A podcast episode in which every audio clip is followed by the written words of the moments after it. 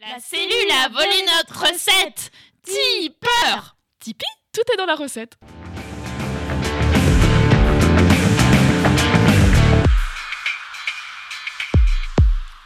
Bonjour à tous et bienvenue sur le podcast hebdomadaire de Cellule avec aujourd'hui Natacha et Adrien. Natacha, ça va la pêche? Oui, ça va. On se fait également donc avec Adrien. Attends, je t'entends pas. T'as éteint ton micro ou quoi? Est-ce que ça marche maintenant? Oui, là ça marche là. Mais T'avais j'- éteint ton micro mais j'avais pas appuyé sur le micro C'est génial Je l'ai pas touché Ah, que de problèmes techniques. je, bon. je touche le moins possible ce micro parce qu'il a été dévoré par un mouton quoi. je pense qu'on peut reprendre. Allez, on y retourne. Bonjour à tous et bienvenue sur le podcast hebdomadaire de la Cellule aujourd'hui avec euh, Natacha et Adrien. Natacha, ça va la pêche? Oui, merci. ça fait un peu. Pourquoi tu fais plus ta voix bizarre Oui, comme t'avais fait la première intro de ce Ah, podcast Là c'est, la- c'est le ah, cinquième ah. enregistrement de l'intro quand même Non, Hein, Je tiens à le dire quoi Tu fais ça à chaque fois. Donc nous sommes également avec Adrien, Adrien Cahuzac. Alors déjà, première question que tous les auditeurs se posent, c'est euh, comment tu as réagi à l'annonce euh, De l'emprisonnement de ton l'emprisonnement de ton oncle? Bah écoute, tout va bien, il a eu le temps d'envoyer les sous sur notre compte en Suisse euh, au reste de la famille, donc il n'y a pas de problème. Les fonds vont pas pouvoir être saisis par la justice, donc euh, Très pas de bien. problème. Aujourd'hui, un podcast garage que tu amènes dans ta besace, Adrien, un podcast sur le gadget, euh, C'est sur ça. tous ces accessoires. Ce- Pourquoi tu l'as pas appelé le podcast sur le stuff, en fait, toi qui adores ce mot? Parce que c'est un peu ça quand même. Alors, c'est en fait la- la- la- l'origine de ce podcast, ça vient d'une discussion avec un pote euh, qui s'appelle Blasé, euh, on- on- enfin qui s'appelle, c'est c'est pas de bol, hein, je veux dire c'est comme ça sur sa carte d'identité, euh, Sinon, t'as des amis bizarres. ouais c'est ça. Et en fait non, c'est une réflexion autour du jeu de plateau, un jeu de société, où on comparait certains jeux qui ont euh, une tendance à jouer autour de la misère. C'est un jeu où on va faire que lutter contre des galères, des galères, et des jeux qui au contraire euh, vont nous pousser de l'avant en fait. D'accord, ok. Et c'est quelque chose, euh, quand on y réfléchit, qu'on retrouve aussi un petit peu dans le jeu de rôle, d'un certain côté. Et donc, c'est un, un sujet sur lequel j'ai commencé à réfléchir un petit peu. Voilà, bah, j'ai joué à Vademecum, j'ai joué à machin, j'ai préparé ma campagne de Cthulhu. Et c'était, en fait, c'est une. Chaque fois que je pense à, à du jeu de rôle, c'est. Du, du Bah, jeu de rôle, donc. non, non, hein. du jeu de On rôle, non. On est bien d'accord. On Ah. parle de jeu de rôle sur le. Mais là, Romaric, tout à l'heure, tu m'as annoncé que ça y est, euh, t'arrêtais de faire du jeu de rôle et que tu commenceras à faire un jeu de rôle enfin euh, pour assumer. Uniquement euh, pour te plaire, en fait. Je- Bah non, mais je sais que tout ce que tu es, c'est pour me plaire, Romaric. Ah, quel champion Quel champion Mais avant de rentrer dans le détail, parce que je te vois déjà partir sur le podcast, Très bien. je voudrais faire un point d'actu avec vous deux, parce que euh, là, vous êtes très occupés avec nous sur la cellule à faire la campagne de, de Cthulhu, qu'on va, qu'on va poursuivre, hein, euh, y compris euh, dans les heures qui viennent. Euh, donc vous, chers auditeurs, vous aurez des podcasts plus tard, mais voilà. Euh, mais du coup, le problème, c'est qu'on vous entend plus dans les podcasts euh, généralistes de la cellule à cause de l'organisation que ça suppose hein, de faire une campagne. Et donc, du coup, j'aurais voulu quand même euh, discuter un petit peu avec vous de vos actus, euh, voir où vous en êtes, euh, parce que vous n'êtes ni sur, vous n'êtes pas sur les réseaux sociaux. Vous, c'est, c'est une Non, particularité de, de la, comment on a, l'Adricha, c'est ça. Adrien Ça, et Natacha, c'est une entité maintenant, l'Adricha. Alors, pourquoi déjà première question que j'ai envie de vous poser, pourquoi vous avez choisi de ne pas être sur les réseaux sociaux là euh, Il y a une raison idéologique euh, Oui, euh, mais ça va être long si tu me lances là-dessus. Ah, c'est peut-être un, un podcast à part entière. Moi, je pense que ça peut être très, résumé très rapidement. C'est parce que ça prend du temps. Non, ouais, ça, je suis d'accord. C'est- avec je vous. Ouais, veux moi, dire, c'est pas si j'ai un truc mais- à dire à des gens, j'envoie un mail à ces gens en question, je les appelle et voilà. Et les réseaux sociaux, bon, bah, D'accord, ouais. j'en ai jamais eu besoin. Et vous en trouvez fait. pas que c'est utile quand même pour communiquer sur vos projets et tout ça? Ben, écoute. euh, Toi, notamment, fait, euh, tu as déjà publié un le- jeu. le- Ad- le je truc, comprends, Ad- Natacha, je comprends parce que elle est encore en phase de création de son projet, mais pour toi, quand même. euh, Bah écoute, euh, oui, faudrait peut-être. Je veux dire, peut-être que j'en vendrais euh, 50% de plus. Mais euh, enfin, c'est un boulot que moi, ça me fait pas plaisir de faire. Donc, euh, je le fais pas. D'accord, ok. Bon. C'est le défaut de l'indépendance, hein, c'est que ça serait à moi de tout faire. Et ça, c'est la partie que j'ai pas envie de faire. Je comprends. Donc euh, j'en fais un minima. Je vais de temps en temps en convention, mais vraiment de temps en temps. Enfin, plus maintenant, parce que le jeu est sorti il y a longtemps. On mais- sent que pour toi, le jeu de rôle, c'est d'abord, il y a d'abord la dimension plaisir, quoi. Ouais. À partir du moment où ça devient euh, une contrainte, tu vois, de faire un post Facebook et compagnie, tu, tu, tu le fais pas euh, parce que voilà, c'est du coup, ça devient une contrainte. Exactement. Et puis après, ça fait partie de notre deal. hein. Notre deal. Mais tu sais bien. Qu'est-ce que tu dis? Vas-y, vas-y. On vient meubler ton podcast que personne n'écoute et en échange, tu parles de nos jeux. D'accord. Bon, il n'y a pas eu de deal passé comme ça, mais effectivement, de fait, c'est un peu comme ça que ça se passe.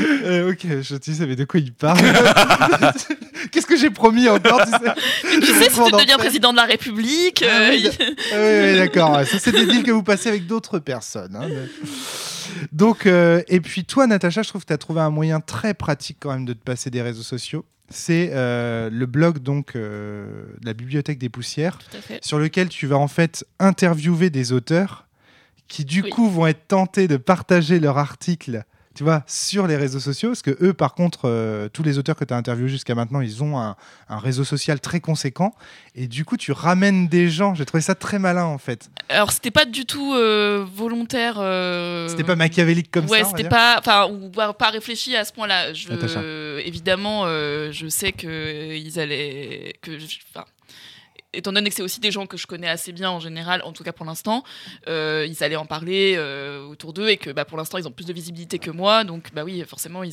ça allait euh, avoir un peu plus d'impact, mais C'est hyper malin. de visibilité générale en fait vraiment s'ils avaient s'étaient contentés de bouche à oreille juste avec leur contact euh, comme ça par téléphone ou je ne sais quoi ça me- conviendrait aussi je cherche pas absolument à ce qu'ils fassent un partage à chaque article Sur les sort. réseaux sociaux. Ouais, non, je- ouais. Je, dis, je dis pas ça, mais j'ai trouvé comme un, pour lancement d'un site internet, le fait de faire des interviews comme ça d'auteurs. Enfin, regardez par exemple la thèse de Coralie David. Qui a, qui a- qui a fait un buzz incroyable parce qu'elle a fait des entretiens avec tous les auteurs et qu'il y a l'un des auteurs, je ne sais plus lequel, qui a commencé en fait à, à publier en fait son, son, son entretien. Et du coup, ça, ça a vraiment fait buzzer euh, la thèse de Coralie David je sais pas si Coralie David avait tant besoin de, de notoriété ou de buzz à ce moment-là ou quoi, mais en tout cas, ça a dû lui apporter un, clairement un plus ensuite dans les invitations en salon, en convention et compagnie. Ah bah, son nom est connu maintenant ouais. Exactement, Mm. tu vois. Donc, euh, je, trouve, enfin, je trouvais que c'était intéressant euh, euh, de ta part de faire ça aussi pour avoir cette lumière-là indirectement en disant moi, moi je voilà, j'y j'y suis Voilà. pas, je prends pas mon temps pour ça. mais euh, mais voilà donc je suis pas Après- naïve je sais que ça, ça, ça allait forcément ressortir dans ce sens là mais ça je, je n'oblige rien à personne euh, c'est enfin le, le truc, c'est que c'est aussi un article sur quatre qui est, qui est une interview, non? Oui oui Ah oui, oui, non mais Oui, c'est ça. Oui, enfin, non, non, là, ça sonne comme elle fait que des interviews. Non, non, non, et- non, non, non, pas du tout. Oui, excuse-moi, c'est vrai. t'as- t'as oui raison. c'était le point suivant Alors justement, de qu'est-ce qu'il s'agit euh, De Donc- quoi tu fais sur la bibliothèque des poussières? Euh, j'ai cinq sessions, euh, donc quatre plus une en fait, euh, vraiment. Euh, une session euh, sur mes travaux d'écriture, donc les projets en cours euh, qui, j'espère, à toujours à terme seront publiés. Dont le rosaire écarlate. Dont le rosaire l'occasion de écarlate. parler, euh, à la série. Euh, c'est surtout le rosaire écarlate, principalement le rosaire écarlate en fait, parce que j'en ai d'autres, mais pour l'instant j'en parle pas sur internet euh, tant que c'est pas abouti, euh, enfin, c'est pas un peu plus abouti en tout cas. Oui, tant qu'il n'y a pas le stade des trois mois du fœtus développé, tout ça, c'est ça. Non, Exactement. puis- Non, puis ce que tu disais une fois, Adrien, c'est qu'à partir du moment où tu parles de ton projet dans les micros de la cellule, sur Internet ou quoi, c'est une certaine forme de promesse vis-à-vis de ton lectorat déjà, de dire il y a un jeu qui va sortir, tu vois. Oui, mais. euh, Et ça peut te mettre une pression. Non, mais tu vois, ça peut te mettre une Oui, pression bien sûr, bien sûr. qui est pas forcément euh, nécessaire, surtout sur des projets naissants. Quoi. Et ça, je comprends Mm. parfaitement ce, ce choix-là. Donc, le rosaire écarlate, beaucoup de travaux. euh, voilà, sur- ça. Donc euh, bah, les, mes retours de, de partie, j'ai fini. euh, Tu fais des rapports de partie aussi. Ouais, je sais pas si on peut dire des rapports de partie, euh, parce que je sais pas exactement quelle forme c'est censé prendre un rapport de partie, mais en tout cas un, un retour en fait de. de... Il n'y a, jamais eu de, de méthodologie. C'est pas comme la dissertation. là. Bah, je- mais j'en sais rien moi, je suis pas allée à l'école des rôlistes. Il n'y a, pas- a de méthodologie. Natacha Forel à l'école des rôlistes. le nom d'un album idéal euh, pour ton blog.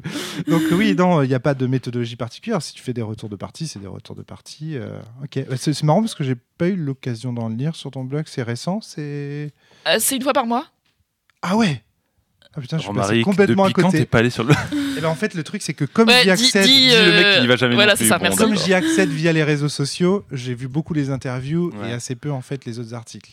Et c'est peut-être justement un truc qu'il faudrait voir comment comment faire de, de ton côté pour rendre ça peut-être plus. Bah, et pourtant, euh, quand tu regardes, euh, alors certes, ce sont les deux sessions les plus, consul- les plus, les plus consultées, donc euh, la, la page des, des travaux d'écriture et le- la page des, des interviews, donc parce qu'il y a cette deuxième page là.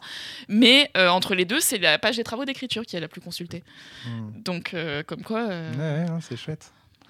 C'est très très chouette. Le rosaire écarlate, t'en es où? Donc j'ai fini ma campagne, ma première campagne complète de playtest. Ah ouais? Super. Voilà. Euh, donc, euh, bah, en fait, je suis ensuite dans une double phase. Combien de je- ah, je- alors, j'ai plein de questions du coup. Combien de campagnes, en- combien de scénars en tout, combien de parties? Euh, 4 ou 4 4 ou 4, 5 ouais, que c'était 4. 4 ou 5 enfin c'est censé pouvoir se jouer en Quatre 4 heures, parties euh, de 4 5 heures ouais Mhm. Euh, et après bah s'il y a un peu plus de temps qui est pris euh, oui euh, c'est 5 parties euh, ou plus même en fait euh, il fera, je fasse un retour ou un article spécifique là-dessus c'est-à-dire que il y a des hum, étapes de la campagne qui peuvent euh, se qui peuvent être faites en plus de temps, en plus de canevas, si on peut dire. de- D'accord, ok. Oui, oui, d'accord. Ouais. Tu peux, tu peux ajouter en fait, agrémenter en fait. Voilà, c'est ça. Certains, ouais. Euh, donc euh, voilà, quatre parties. Oui, euh, après il y a plein de trucs encore à revoir en termes de, de création, de petits points de création euh, en termes et puis surtout, surtout, c'est le gros remaniement qu'il y a à faire en plus de la session écriture parce que j'en suis là, donc écriture et en même temps remaniement. Ouais. C'est sur le système de résolution où j'étais sur un système avec D qui me convenait en termes même de métaphysique parce que c'est l'intervention divine, etc. Ouais. mais en fait qui fonctionne pas très bien pour ce que je vais obtenir et donc du coup je vais petit à petit venir à je pense à un système sans dé. Ah, d'accord, ok. Ouais. Donc, euh, grosse révolution de Voilà. système à venir et Ouais. donc éventuellement un autre gros playtest à faire et compagnie. et compagnie. Ouais. Ouais, donc en fait, euh, on n'est pas prêt d'avoir le rosaire écarlate sur le bureau, euh, je pense. Pas tout de suite, tout de suite non. Et à côté de ça, professionnellement parlant, je veux dire ton, ton boulot, parce qu'on on rappelle hein, que tu es professeur de français, ça te prend beaucoup de temps, j'imagine, et donc ça doit être difficile de travailler sur des projets. Oui, euh, bah oui. Alors en plus cette année je suis en période de concours donc euh, c'est un peu plus compliqué, mais effectivement oui. Mais, mais du coup par contre ça me donne le- la transition pour la troisième page de du, la troisième page du blog. C'est donc une double double emploi puisqu'il y a les cours et euh, l'animation parce que j'ai fait pas mal d'animation en colo. Euh, donc il y a des propositions d'animation, il y a des retours euh, pour euh, comment euh, gérer un groupe en colo, des choses comme ça Ouais. comment préparer une animation. Et du coup, il y a des séquences de cours, des propositions aussi de, de pédagogique et didactique. Je dis bien c'est des propositions parce que bah, déjà moi-même j'ai du mal à travailler à partir de trucs tout faits euh, quand on me les mâche, etc. Ouais, je comprends Euh, voilà. Et en plus, bah, autant en animation, je suis un peu aguerrie, donc je suis sûre de ce que je propose, autant en- en- pour les cours, un peu moins. Donc c'est, ça, ça reste vraiment à, à remanier. C'est des propositions, quoi. Voilà, c'est ça. Donc, euh, je crois qu'on a les 4. Ah non, oui, non, Trois. 3. Ouais, voilà. Et donc, la dernière partie, c'est parce que ça reste quand même une bibliothèque, justement, c'est des euh, critiques de livres, si on peut dire, même si c'est pas vraiment des C'est critiques. plutôt des billets. euh, Ouais, des sur billets, des- voilà, sur les livres, parce que c'est que des œuvres que j'ai beaucoup aimées. Donc, euh, j'en fais un. Ça, c'est une partie que j'aime beaucoup. un retour euh, sur, euh, sur ce que j'ai lu, ce que je, je conseille, et où je, je le fais, j'alterne entre trois types d'œuvres en quelque sorte. Une œuvre de littérature jeunesse, une œuvre de ce que Adrien appelle les auteurs morts, et une œuvre qui ne rentre pas ni dans l'une ni dans l'autre des catégories. euh, voilà. D'accord. C'est euh, ça, c'est ça, c'est ma partie préférée euh, de, de ton blog parce que bon bah c'est vrai que bon voilà le jeu de rôle euh, moi-même euh, on va dire que j'en fais le tour régulièrement. J'en- ai assez entre guillemets euh, tu vois pendant ma semaine euh, quand je veux me détendre ou quoi de parler de jeu de rôle euh, encore ça m'ennuie mais par contre d'aller regarder ce que tu mets en littérature. Donc là je dis aussi pour les gens qui seraient saturés d'informations rôlistes, la bibliothèque des poussières c'est aussi accéder à la culture littéraire de Natacha et ça c'est super intéressant je trouve aussi et il y avait autre chose que je voulais dire par rapport à ça Euh, Et et ton cinquième, ton et truc bonus Ah, t'as un truc bonus? Et donc j'ai un truc bonus pour les mois à 5 semaines, en quelque sorte, entre guillemets, euh, donc euh, ce que j'appelle le rayon du fond, où euh, c'est un peu un... bah, pff, c'est tout ce qui rentre pas dans les autres rayons précédents, donc euh, c'est là où j'ai parlé de Bienvenue à Poudlard de Frédéric Sintès. Euh, en novembre, j'ai mis euh, deux poèmes en prose de ma propre composition. Euh, voilà, des, plein de trucs. J'ai mis un truc sur l'instantanéité, qui fera, où je ferai que j'en fasse un deuxième article d'ailleurs, parce que j'ai encore plein d'autres trucs à dire. En tout cas, tu bosses. Hein. C'est bien, c'est bien, c'est bien. Et ce qui est intéressant aussi, c'est de voir euh, vos modèles d'indépendance aussi. C'est-à-dire que l'un et l'autre, vous avez un travail à côté. Vous êtes euh, des indépendants comme Fabien Invine, en fait, un peu le même modèle, Avec, Avec- moins de barbe quand même.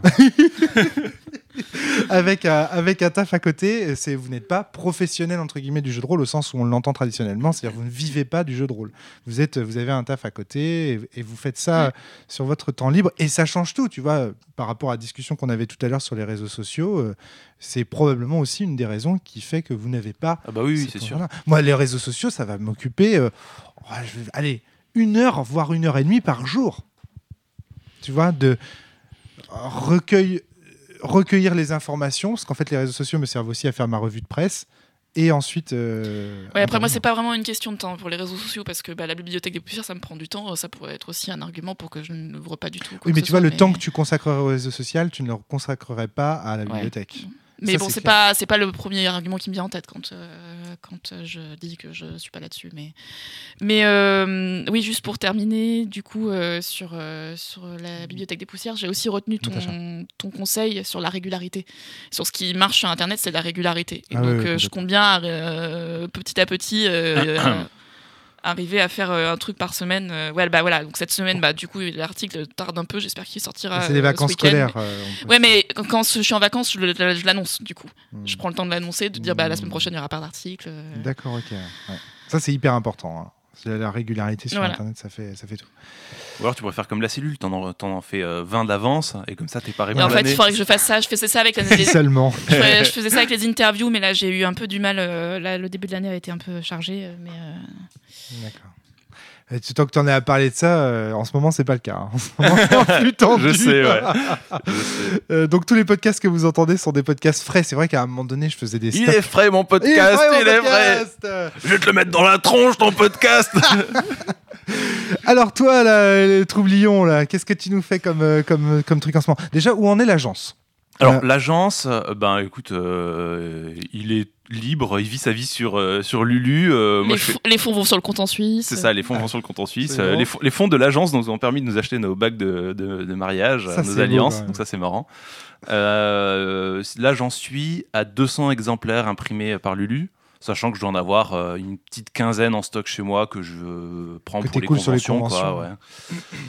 Euh, mais euh, je fais quasiment plus rien pour ce jeu. Quoi. Je, le je le fais plus jouer parce que, ça bah, à force de l'avoir fait jouer euh, 40 fois d'affilée, j'en ai un peu marre. Donc ben, il est toujours là. Il y a quelques ventes, euh, une tous les deux mois, deux des fois. Moi, je trouve ça très, très. Je trouve que ce sont de très, très, très bons chiffres. hein. 200 exemplaires vendus avec le si peu de communication que tu as fait. Tu as quasiment fait que la cellule, c'est tout. Alors, Ouais, alors, conventions- Deux, oui, trois J'ai fait quelques conventions. La, Voilà. le- la dernière convention que j'ai faite, c'était assez récemment. J'étais à, la, temps, à Faerix, la convention de Polytechnique. Alors, c'est surtout une convention pour jouer. Il y avait un petit stand. Il y a peut-être une agence qui s'est vendue. Mais surtout, euh, avec les euh, gens des courants alternatifs, ben, ils sont en train de monter une assos pour euh, aider, enfin, justement, pour faire de la vente groupée. Ouais, ouais, ils et font donc, des du stands. coup, je leur, ai, je leur ai laissé un petit stock, je leur ai laissé une partie de ma marge, et puis Mm. comme ça, ils- quand ils vont quelque part, ils les vendent. Si c'est à Paris et que je peux, te- je peux les aider à tenir le stand, bah, j'irai donner un coup de main. Et voilà, donc c'est un, un truc qui va un peu aider. Et après, à la sortie de l'argent, j'avais fait quand même pas mal de conventions, pas beaucoup, mais euh, je sais pas, 4-5, un truc comme ça. Mm. J'avais fait un petit peu de présence. Mais ouais, après, c'est sûr que euh, la cellule, euh, les cours alternatifs, à l'époque, les ateliers imaginaires, c'est de la, des zones de visibilité. Quoi. Ouais, mais enfin, t'as l'air de dire. euh, Enfin, c'est très peu en fait par rapport à. Ah oui, non, c'est sûr. tu vois, C'est sûr, je fais pas de matraquage. Là, tu fais Sci-Fi Universe, le Grog. T'as eu un article sur le Grog J'ai eu un article sur le grog. ouais. Donc ça c'est bien. Ça c'est une base à mon avis pas mal. Donc le grog. Attends, il y a quoi d'autre? Il y a le fixe dissident. Alors- je crois pas qu'ils aient parlé de l'agence. Il faut leur envoyer un message parce qu'en fait moi je me suis rendu compte que le fixe faut les faut les solliciter en fait pour euh, pour avoir un truc. Moi j'ai eu la chance ils m'ont sollicité. euh, mais c'est à mon avis pas la norme, tu vois. Donc Ouais. ça, ça peut être intéressant quand même pour toi. C'est Oui, ça pourrait. euh. Après, pour, pour moi, l'agence, c'est un jeu. qui- Alors, c'est. Je vais dire deux choses complètement euh, diamétralement opposées en, en 20 secondes. Je veux dire, Ouais. pour moi, c'est un jeu sur lequel euh, je bosse plus. C'est, j'ai pas perdre de temps à envoyer un exemplaire à comprends, dissident, ça fait je longtemps. comprends, je. Par contre, j'espère pouvoir euh, sortir un supplément gratuit pour l'agence en avril. J'en Que- dirai pas beaucoup Qu'est-ce plus. que tu. Ça serait tellement what the fuck encore. donc, donc là, tu travailles sur un supplément pour l'agence déjà. Ouais, Apparemment. un petit PDF. euh, Bon, c'est quasiment complet. et, c'est euh, quasiment complet. Il faut ouais. juste que je le mette un peu en page, que je. D'accord. Euh, sur quoi d'autre tu travailles? Alors, ben, les, Coma, ça en les, est où? ouais, les deux choses dont on a parlé sur, euh, sur la cellule, euh, dans l'ordre, il y avait euh, éveil et coma. On va commencer par coma parce que c'est celui sur lequel il y a ça a le plus avancé en fait. Le jeu est quasiment, euh, est quasiment fini.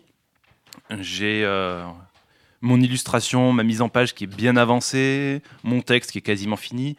Et là, le dernier boulot sur lequel j'hésite encore avant de, partir sur une version finale, ça serait est-ce que je rédige des exemples euh, en plus ou pas. C'est un jeu qui a pas forcément besoin d'exemples, mais je je sais pas encore. Donc là, je pense que ce que je vais faire, c'est de le donner en relecture encore une fois à deux trois personnes en leur posant la question. Voilà, est-ce que tu penses que ça en a besoin? Et, euh, et après, selon le cas, euh, ben, soit ça part euh, en impression test, soit, euh, soit ça prend Ouais, un petit donc peu en de fait, en. Coma est très bien avancé. En fait. Coma est très bien avancé. C'est-à-dire Il est que prêt, ouais. en début d'année scolaire, euh, de, en, en 2018, septembre donc, 2017, quoi. Euh, 2018, septembre 2018. Non, Non, septembre la, la 2017. dernière rentrée. Ah, la, dernière rentrée, rentrée, ouais, d'accord. euh, je pensais le sortir dans les quelques mois suivants. Après, bon, bah, Ah, c'est comme tu le disais, il y a le boulot, il y a euh, la fatigue quand on revient du boulot, il y a bon, plein de choses, la, la flemme, des fois on n'a pas le courage. et, Ah du oui, non, coup, et du coup, ça n'a pas forcément aussi bien avancé que ça. Mais euh, là, j'espère que dans, euh, allez, dans 2-3 mois, grosso modo, ce soit, ce soit fini, Ouais. j'espère. Bah, le- moi, moi, je l'ai euh, sous les yeux, là, le, le jeu. euh, Ouais, c'est clair la en termes de mise en version page, en termes imprimée- de imprimée sur maquette du et tout ça, A4, il est euh. complètement euh, nickel. Euh, les illustrations sont surprenantes. Moi, je ne m'attendais pas du tout à ce type d'illustration, mais en fait, euh, en fait, je trouve que justement, il a tend- euh, ces, ces illustrations ont tendance à plus euh, sacraliser le jeu, à plus le ritualiser, parce qu'on on s'attend en fait. Je, je, je peux dire, euh, c'est Oui, à peu près définitif les illustrations. Ouais, ouais, ouais. En fait, on s'attendait, enfin, moi je m'attendais vraiment à des illustrations du type euh, plutôt vu, vue d'hôpital, euh, quelque chose de très clinique en fait, euh, voilà. Parce que le coma, évidemment, euh, souvent euh, dans nos sociétés modernes et contemporaines, ça a lieu dans, dans ces salles-là, dans ces pièces-là, euh, dans des couloirs d'hôpitaux et compagnie. Et en fait, tu choisis des illustrations très euh, médiévales, Renaissance, euh, 18e. C'est des tableaux. C'est des tableaux. des tableaux, des- ouais. En fait, c'est des, des, ouais, des tableaux, des gravures, des choses comme ça. Des qui vanités, Sont des en fait, vanités ouais. qui sont libres de droit. Donc, ça, c'est la première raison. C'est que c'est des choses que j'ai pu prendre directement en ligne. C'est libre de droit. Je peux les utiliser. Et ça, c'est une des raisons parce que c'est un, bou- un bouquin sur lequel j'ai envie d'avancer plus vite que sur, euh, sur Éveil, où là, j'ai un- un- une envie euh, d'illustration peu- plus particulière. On y Ouais. reviendra. Et donc, du coup, ça, ça permet d'avancer vite. Et ensuite, c'est un, c'est un jeu qui parle pas du coma hospitalier. Alors, on peut, Oui, en, bien on peut sûr. en parler. C'est ça justement Mais qui est c'est un, intéressant. c'est un jeu qui parle de la mort et Exactement. de la mort dans le sens euh, en fait, de, mystique, en ce fait. fameux couloir de la mort, cette antichambre de la mort, et qui existait déjà, lumière, voilà, ce tunnel de lumière qui existait déjà, même dans des périodes euh, antiqui- dans l'Antiquité, euh, dont on parlait déjà, avec des gens qui allaient dans l'Hadès, euh, juste avant justement le jugement, pour savoir dans quel enfer ils se rendraient et compagnie. Euh, Bah, une qui des existait aussi euh, au- dans la période médiévale avec les, les- le, le purgatoire euh, et compagnie. Enfin, bah, c'est- quelque typiquement, une des illustrations qui illustre le plus le propos du jeu, je pense, c'est Orphée. voilà, ouais, exactement. ouais. C'est aller en enfer et peut-être en revenir. Peut-être en revenir, euh, ouais. Et avec, est-ce qu'on aura gagné quelque chose euh, au cours du voyage? C'est, euh, oui, le voyage aux enfers de Dante aussi. ouais, ça il y a une illustration de ça. ouais. Exactement. Et en fait, ce que j'ai trouvé vachement bien quand j'ai eu le jeu en main, tel qu'il est là, maquetté, c'est que du coup, ça sort le, le coma, ton jeu, de sa seule vision clinique et hospitalière pour justement lui offrir une dimension qu'on soupçonnait pas et euh, Mythologique. mythologique et compagnie et j'ai trouvé vraiment ton, du coup ton choix d'illustration très très bon parce que moi tu vois la première fois que j'avais entendu parler de ton jeu je l'avais moi j'avais pas joué la partie mais j'avais ouais, animé le podcast, euh, j'avais pas du tout cette vision-là. Et d'ailleurs, la, vignette que j'avais mise euh, sur euh, le, vrai, blog, c'était euh, la vignette avec Scully et son père et compagnie, parce que moi, euh, coma, ça m'évoque euh, ces épisodes dans X-Files où, où Scully est dans le coma, et- etc. Et justement, dans cet épisode-là, c'est que de l'hôpital, que de l'hôpital tout le temps, avec Ouais. quelques visions mystiques, mais très modernes, très contemporaines. Après, ça, ça peut convenir aussi à certaines Ouais. ambiances de partie. Tout euh, à fait. En fait, ce qui est rigolo, c'est que, l'avantage de ces illustrations, c'est qu'elles élargissent le propos, tu vois. Mm. le titre ne vient pas de- du, du français en fait. Le titre vient de l'espagnol et de l'anglais. C'est moi je le pense au sens de la virgule, c'est-à-dire de la pause, du moment de. euh, c'est peut-être la fin de la phrase de l'entre-deux, ouais, de la frontière. euh. ouais. C'est avant tout ça. Tu disais justement qu'en titre, tu aurais bien voulu mettre uniquement Juste une virgule. ouais. ouais. Mais, c'est- bon, ça rend pas très bien sur la, la page de Et gare. pour les donc, recherches euh, Google, c'est pas très pratique. Ouais, c'est ça, très, très pratique. ouais. Éveil. Virgule, Adrien Cahuzac. Éveil. Alors, Éveil, le problème, c'est que c'est un jeu qui me tient vraiment beaucoup. Je pense que c'est le projet le plus personnel. euh, Enfin, Coma aussi, mais euh, dans une moindre mesure. Et du coup, En fait, Coma, des attentes dedans. Ouais. juste pour préciser. Je pense que Coma, c'est un jeu de one shot. C'est une expérience très court, très court terme entre Oui, guillemets. c'est On- ça. On en voilà. fait une, deux parties. euh, il y a... C'est ça. On n'en fait pas beaucoup plus. ouais. On va dire c'est un, comme on dit, un petit jeu. Oui, euh, c'est un petit jeu. Là, actuellement, j'ai combien de pages? J'en ai 37. 38, un truc comme ça. Voilà, c'est ça la différence. Alors que Éveil, c'est un jeu qui peut faire campagne, c'est un jeu qui Ouais, peut qui faire se plus joue en long terme, campagne. qui se, joue, il en se campagne. il est pensé pour. Voilà, c'est ça. C'est un, c'est un jeu beaucoup plus. euh, même si le- moi j'avais trouvé le one shot très agréable d'éveil. Ceci dit, tu vois, c'est pour ça que je dis qu'il les, se. les one-shots sont, sont toujours Voilà. très agréables. Mais euh, mais euh, c'est un jeu qui est beaucoup plus pensé sur le long terme. C'est un projet beaucoup plus ambitieux, tout Ah oui, beaucoup plus ambitieux. Voilà. Et c'est et c'est ça qui fait que le jeu est long, c'est que je sais pas, je sais plus si j'en avais parlé ou pas dans les podcasts, que euh, quand j'ai commencé la rédaction, euh, c'était un défi, mais à la fois ça allait vraiment avec le jeu. Euh, j'ai commencé à l'écrire en vers. Hmm. Et au bout d'un moment, en fait, quand je l'ai quasiment fini euh, l'écriture des règles de l'époque, je me suis rendu compte qu'en fait, le problème, c'est que c'était très très dur à comprendre pour un, le lecteur qui débarquait. Je réfléchissais à me dire, ben, c'est pas grave, ça sera un jeu où l'expérience des règles euh, sera une expérience en soi pour le lecteur. Et en fait, j'étais aussi en train de réfléchir, après l'agence, à un jeu qui soit moins euh, réglé comme une horloge, dans le sens où euh, tout est très précis et tout doit être fait dans les règles de l'art Ouais, en me disant c'est pas grave si cette règle vous jetez un dé au lieu de deux, c'est pas grave si vous n'avez pas très bien compris cet élément, quelle que soit la solution que vous trouverez, elle sera suffisamment proche de ce que j'avais écrit pour que ça passe. Donc ça c'était un peu l'idée que j'avais.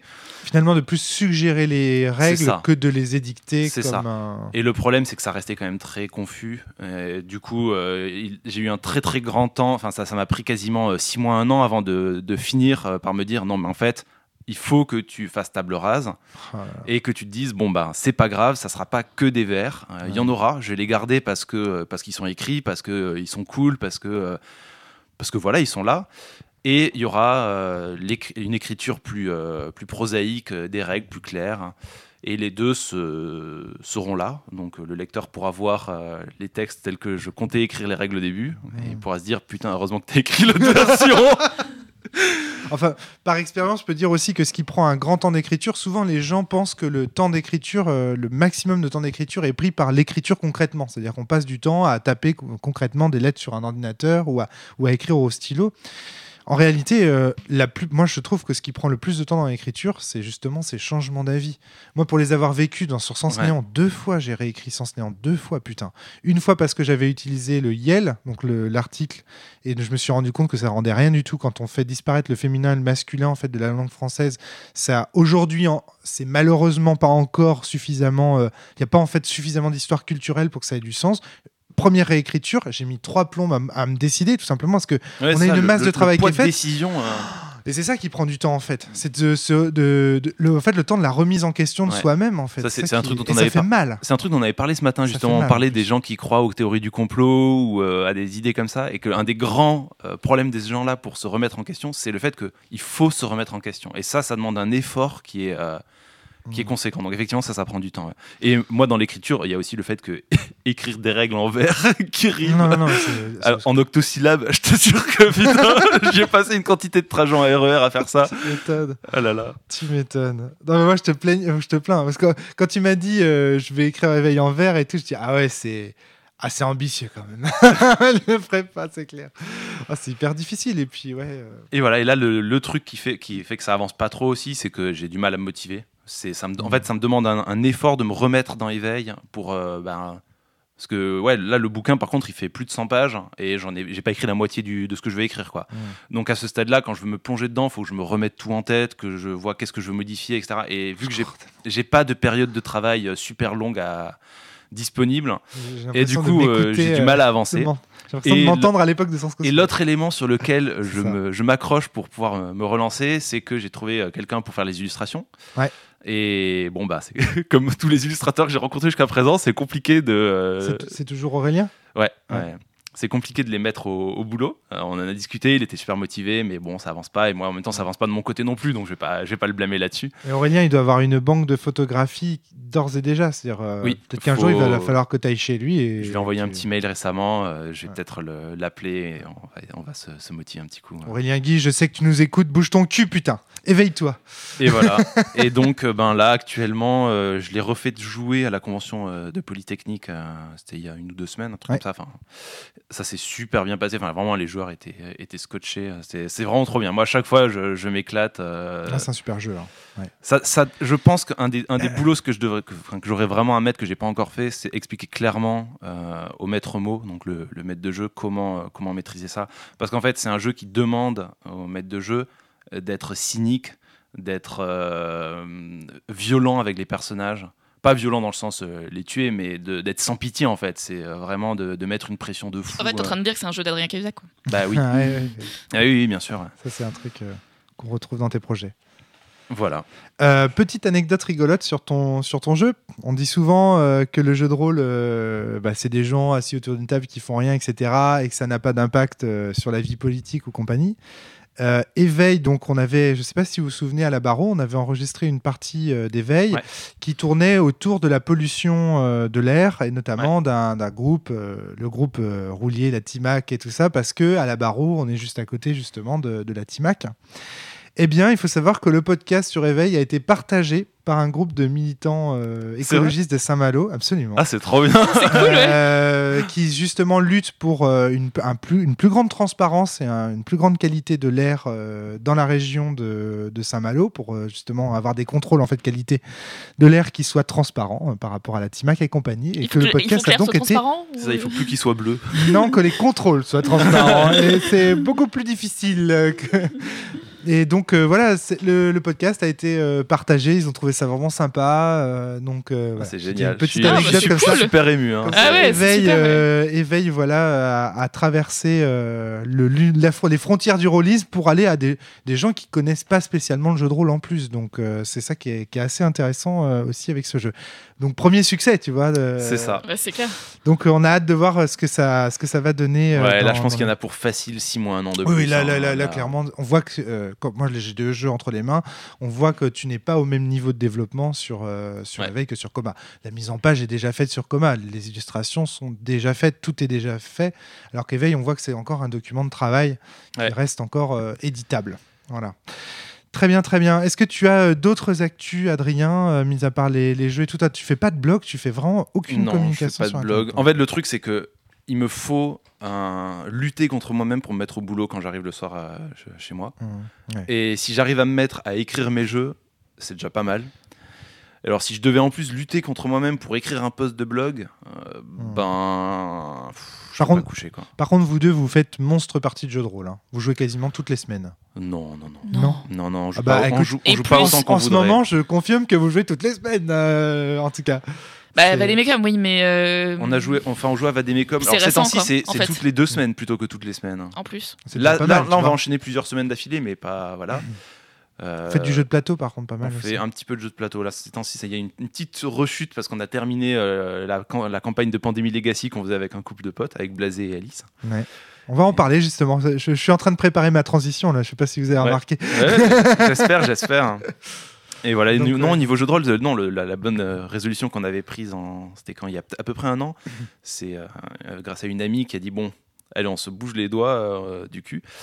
Non, On l'expression. se ouais, sort les on se- doigts ouais. cul, peut-être plutôt. Ouais, on se bouge les doigts dans le cul, peu importe, on se chatouille, on se titille la prostate. plus tout à fait Et la euh, même chose. c'est- en fait, c'est ça, on va se titiller la prostate plutôt, et on va faire des parties, euh, on va, on va se, s'organiser pour euh, faire des parties. Et donc, on a euh, lancé des, des week-ends, enfin des, des samedis où on se retrouve l'après-midi et ou le soir pour faire euh, des jeux, euh, jouer à pas mal de trucs.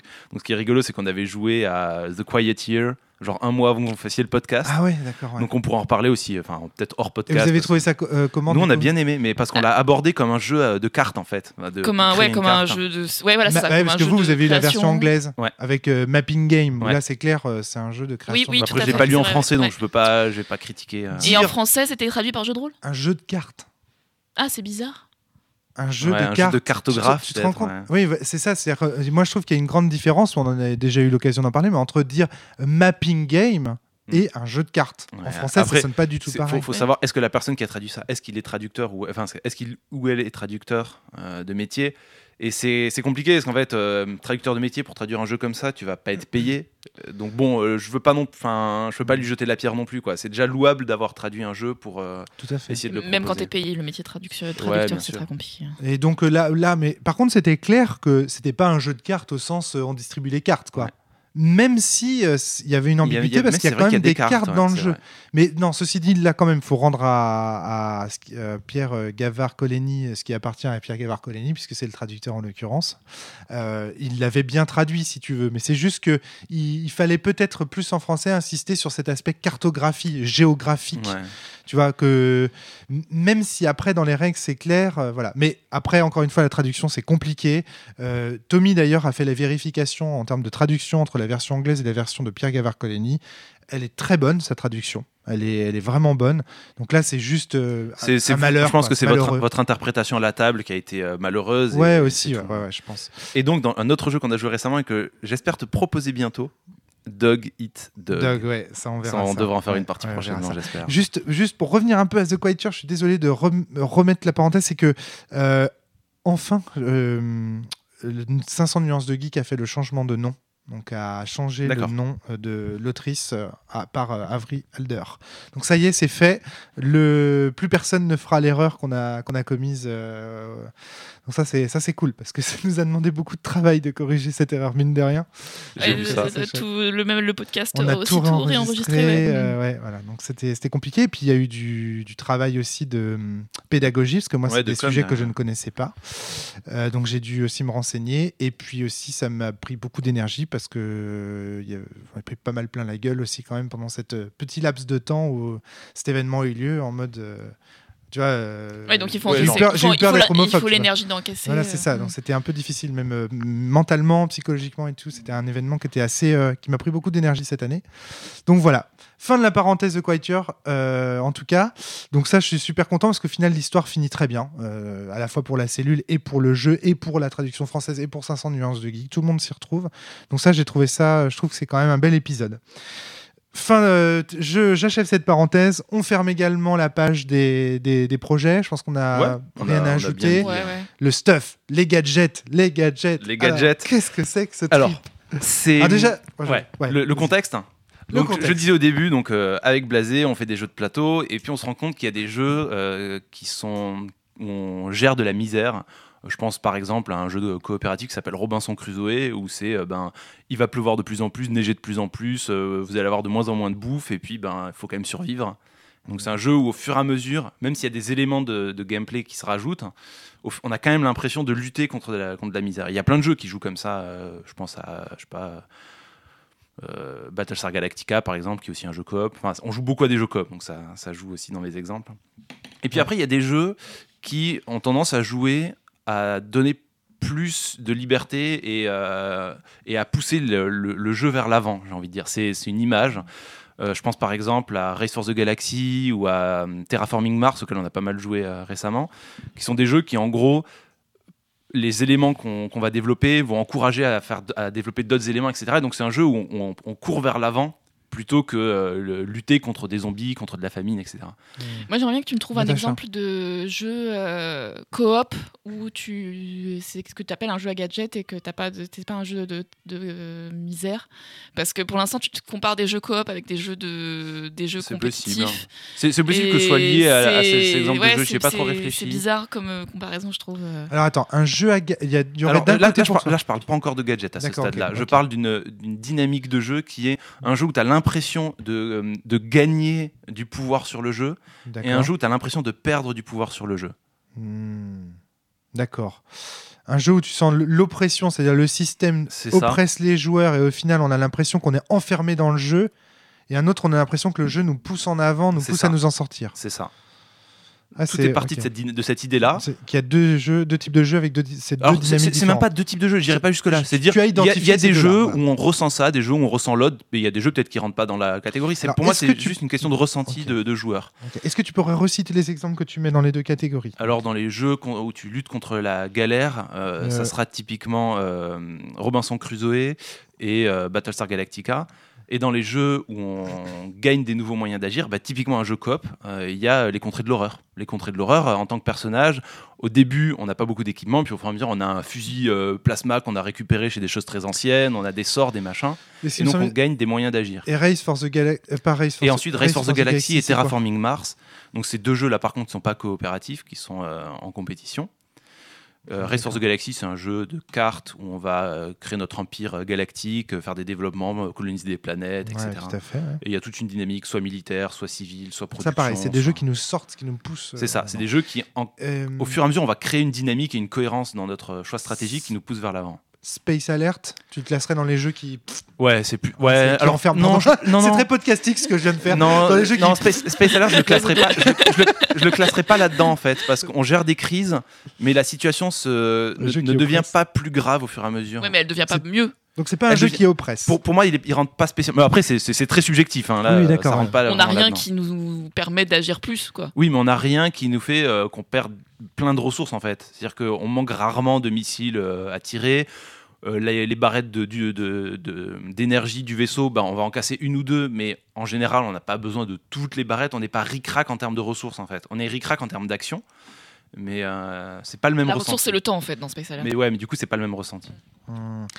Euh, alors, donc du coup, cou- où vient le gadget là-dedans? Parce que là, pour l'instant, je vois Donc pas. à le- ce stade-là, ce que je- ce- le- la réflexion, je me dis bon ben, ce truc-là doit y avoir un, un- un pendant similaire dans le jeu de rôle, un- des jeux qui nous poussent Ah, vers l'avant et des jeux qui nous euh, on va lutter contre cette, cette misère en fait. C'est vraiment un état d'esprit. Est-ce qu'il y a des, il y a sans doute des jeux où on va euh, lutter contre une misère? Et là typiquement, je pense que la plupart des jeux d'horreur, c'est ça en fait. On va nous donner un nombre de ressources limitées qui qu'on va appelle des s'épuiser. mécaniques d'attrition. Voilà, des mécaniques d'attrition.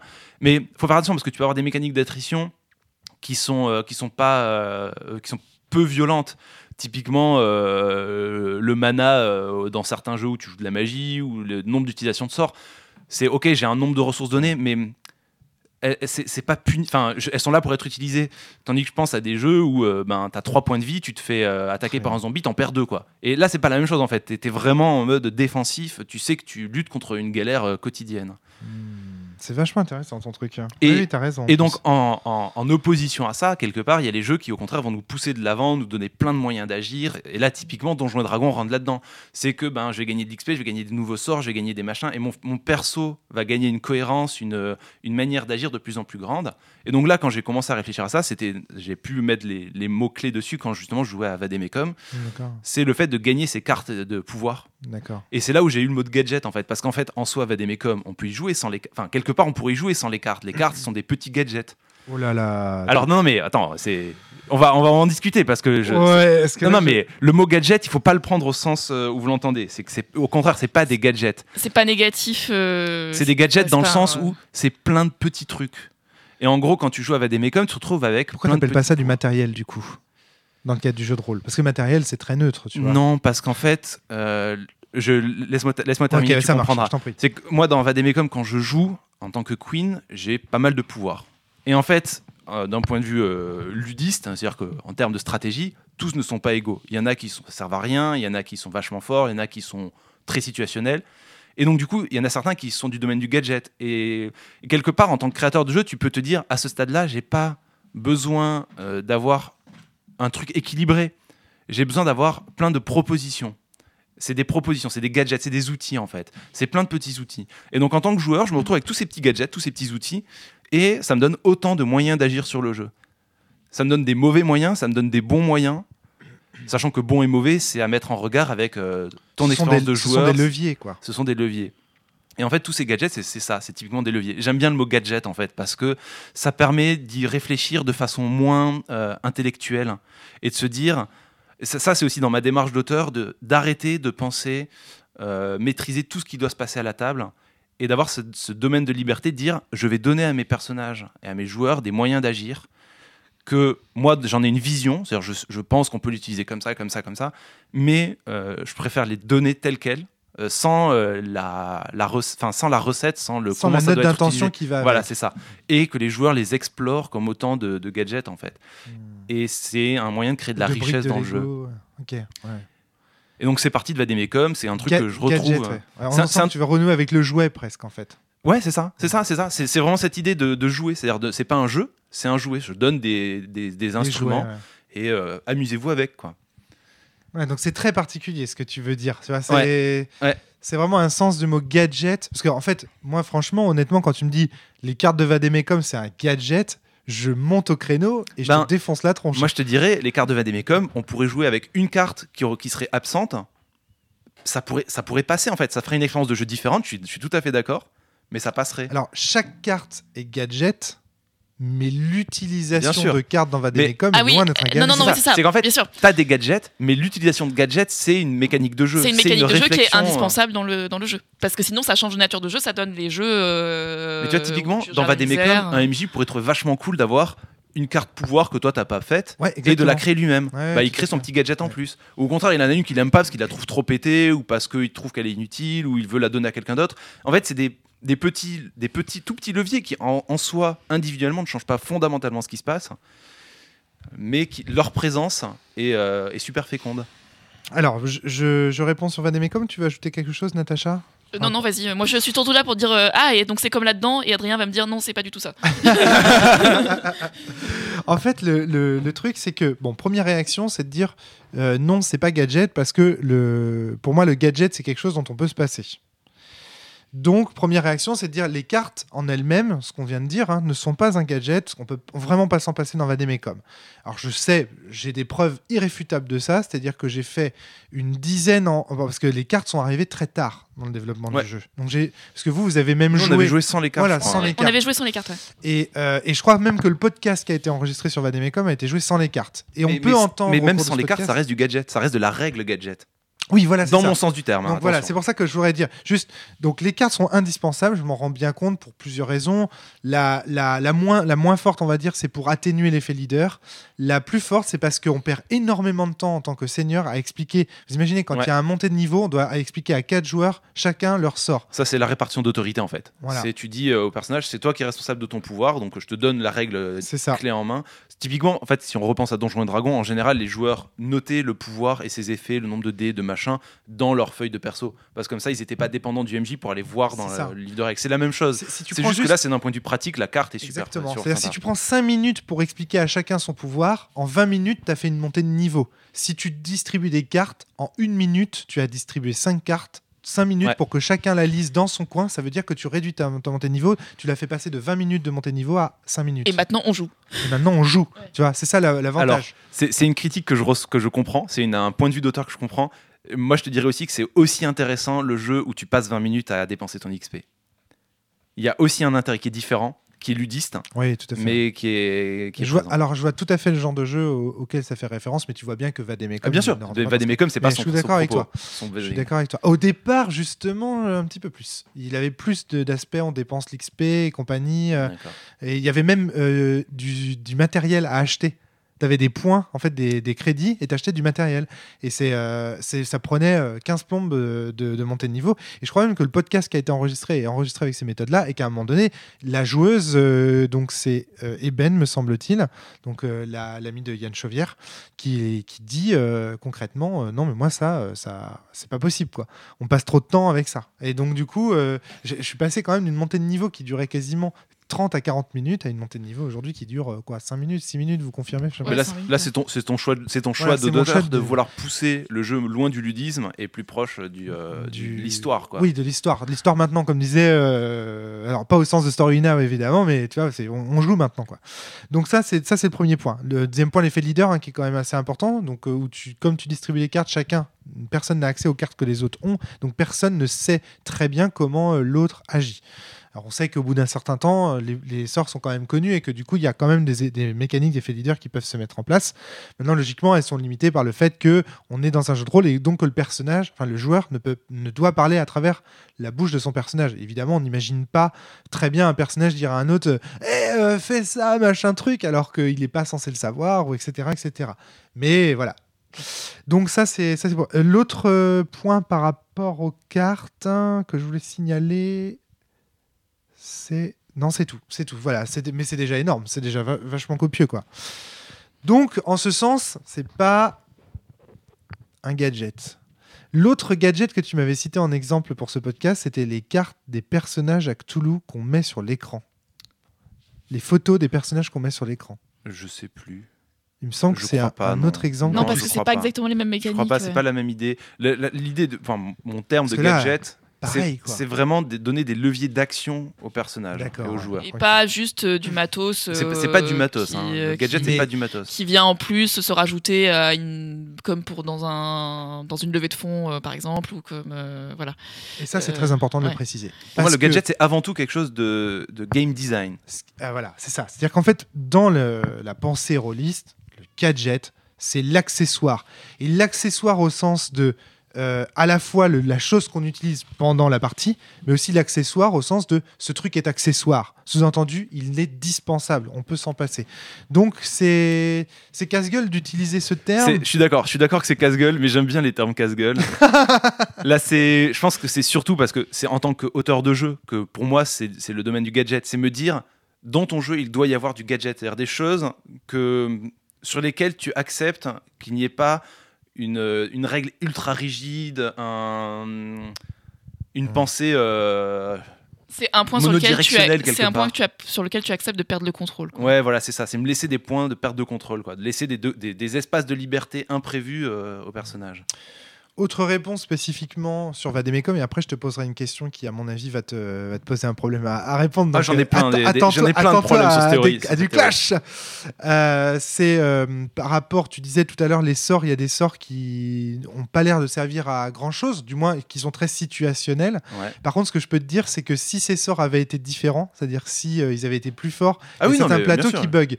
Donc il faut se méfier aussi parce que Ah parfois. oui, non, mais bien sûr. Mais en fait, c'est oui, c'est- c'est le grand problème d'équilibre. En fait, L'équilibre. L'équilibrage. Ouais, je pense par exemple aux jeux de cartes, euh, genre Magic, euh, Hearthstone ou peu importe. Ouais.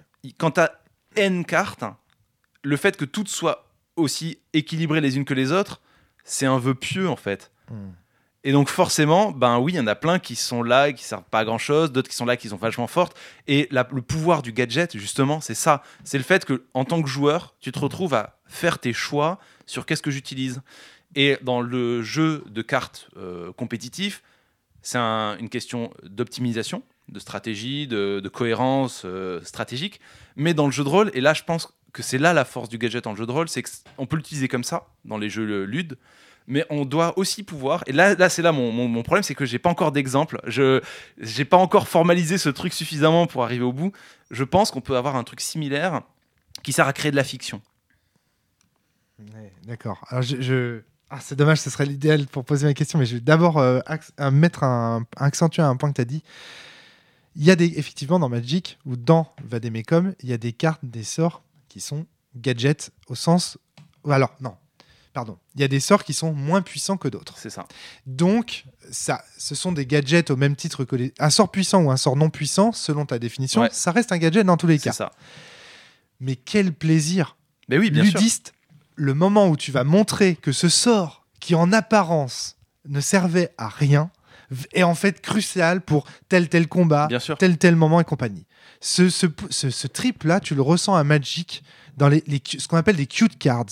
C'est-à-dire ce sont des cartes qui sont euh, des, cartes que tu es le seul à utiliser. Tu vois ce que je veux dire? Parce que toi, tu penses que... Cute, genre mignon. Je, je crois que c'est ça, ouais, le terme. Euh, je, on me corrigera dans les commentaires. Mais ça, ça- fait sens. Moi, ça évoque quelque chose en moi. c'est- Tu vois, ça me C'est dit. des cartes, personne les utilise.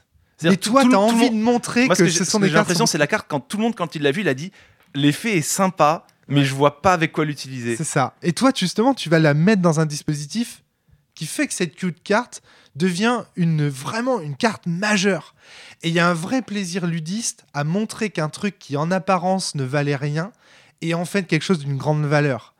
Et dans Magic, c'est aussi corrélé au fait que quand tu as montré qu'une carte qui a priori ne valait rien a de la valeur au cours d'un tournoi, si tu es dans MTG Top 8 ou quoi, tu augmentes sa cote.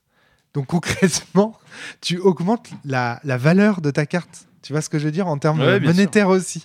Donc il y, a un- il y a un vrai côté comme ça. euh, Tu, tu voulais ajouter quelque chose Non, non, euh, C'est parce que je te voyais vous lancer des regards. Donc euh, ça c'est ça c'est un premier point que je veux dire. Donc le gadget, dans ce qu'on- la valeur qu'on lui donne, le fait qu'il y ait certains gadgets qui peuvent avoir toujours au sens d'Adrien le mot gadget a ici employé. Est-ce que tu veux qu'on change le mot parce que C'est compliqué, c'est compliqué, mais, mais c'est pas grave, moi ça me dérange que, pas. en fait, j'aime pas le mot levier, par exemple, ou j'aime pas le mot euh, atout, ou j'aime parce que ils ont ils ont un sens trop fort en fait. Alors, J'aime le que fait. penses-tu Ouais. dans, le- dans ce, dans ce, dans ce terme-là du mot couleur, au sens où il est employé par Frédéric Sintès. C'est-à-dire la couleur, c'est le petit truc qui semble ne servir à rien, mais qui Non, va être pas- moteur et, et engendrer de la fiction. Mais pour moi, ça revient au même, ce que tu dis jusqu'à maintenant. Non, pour moi, c'est pas ça. Alors pourquoi? Quelle distinction? C'est la question Parce que pour clash. moi, la couleur, c'est pas forcément dans les mains du, euh, du personnage, c'est dans les mains de, de l'univers, en fait, entre autres. Non. Alors, attention à ne pas. Alors, il y a plusieurs. Tu sais qu'il y a plusieurs acceptations du terme couleur, et c'est vraiment très casse-gueule. Il y a le terme couleur de Frédéric Sintès, au sens où une mécanique est. Enfin, un élément du, du- du jeu est une couleur, c'est-à-dire une, euh, un élément qui est là et qui invite à créer de la fiction dans un sens donné. Et puis il y a la couleur du jeu, parfois qu'on on appelle la couleur du jeu, c'est-à-dire euh, l'esthétique du jeu, tu vois, le, l'am- le- par exemple la couleur du jeu Star Wars, par exemple, tu vois, donc c'est le fait qu'il y ait des sabres laser, qu'il y ait euh, effectivement des codes Alors, je, couleurs connais- au sens, je, je euh, connaissais pas la définition exacte de Frédéric Synthèse, du coup. Ça s'en rapproche sans doute. Ouais, Euh, faudrait faudrait peut-être faire une pause, la retrouver je sais pas où. Et, euh, ouais, bah, tu veux qu'on fasse ça? On Ouais, je veux bien. faire une petite pause.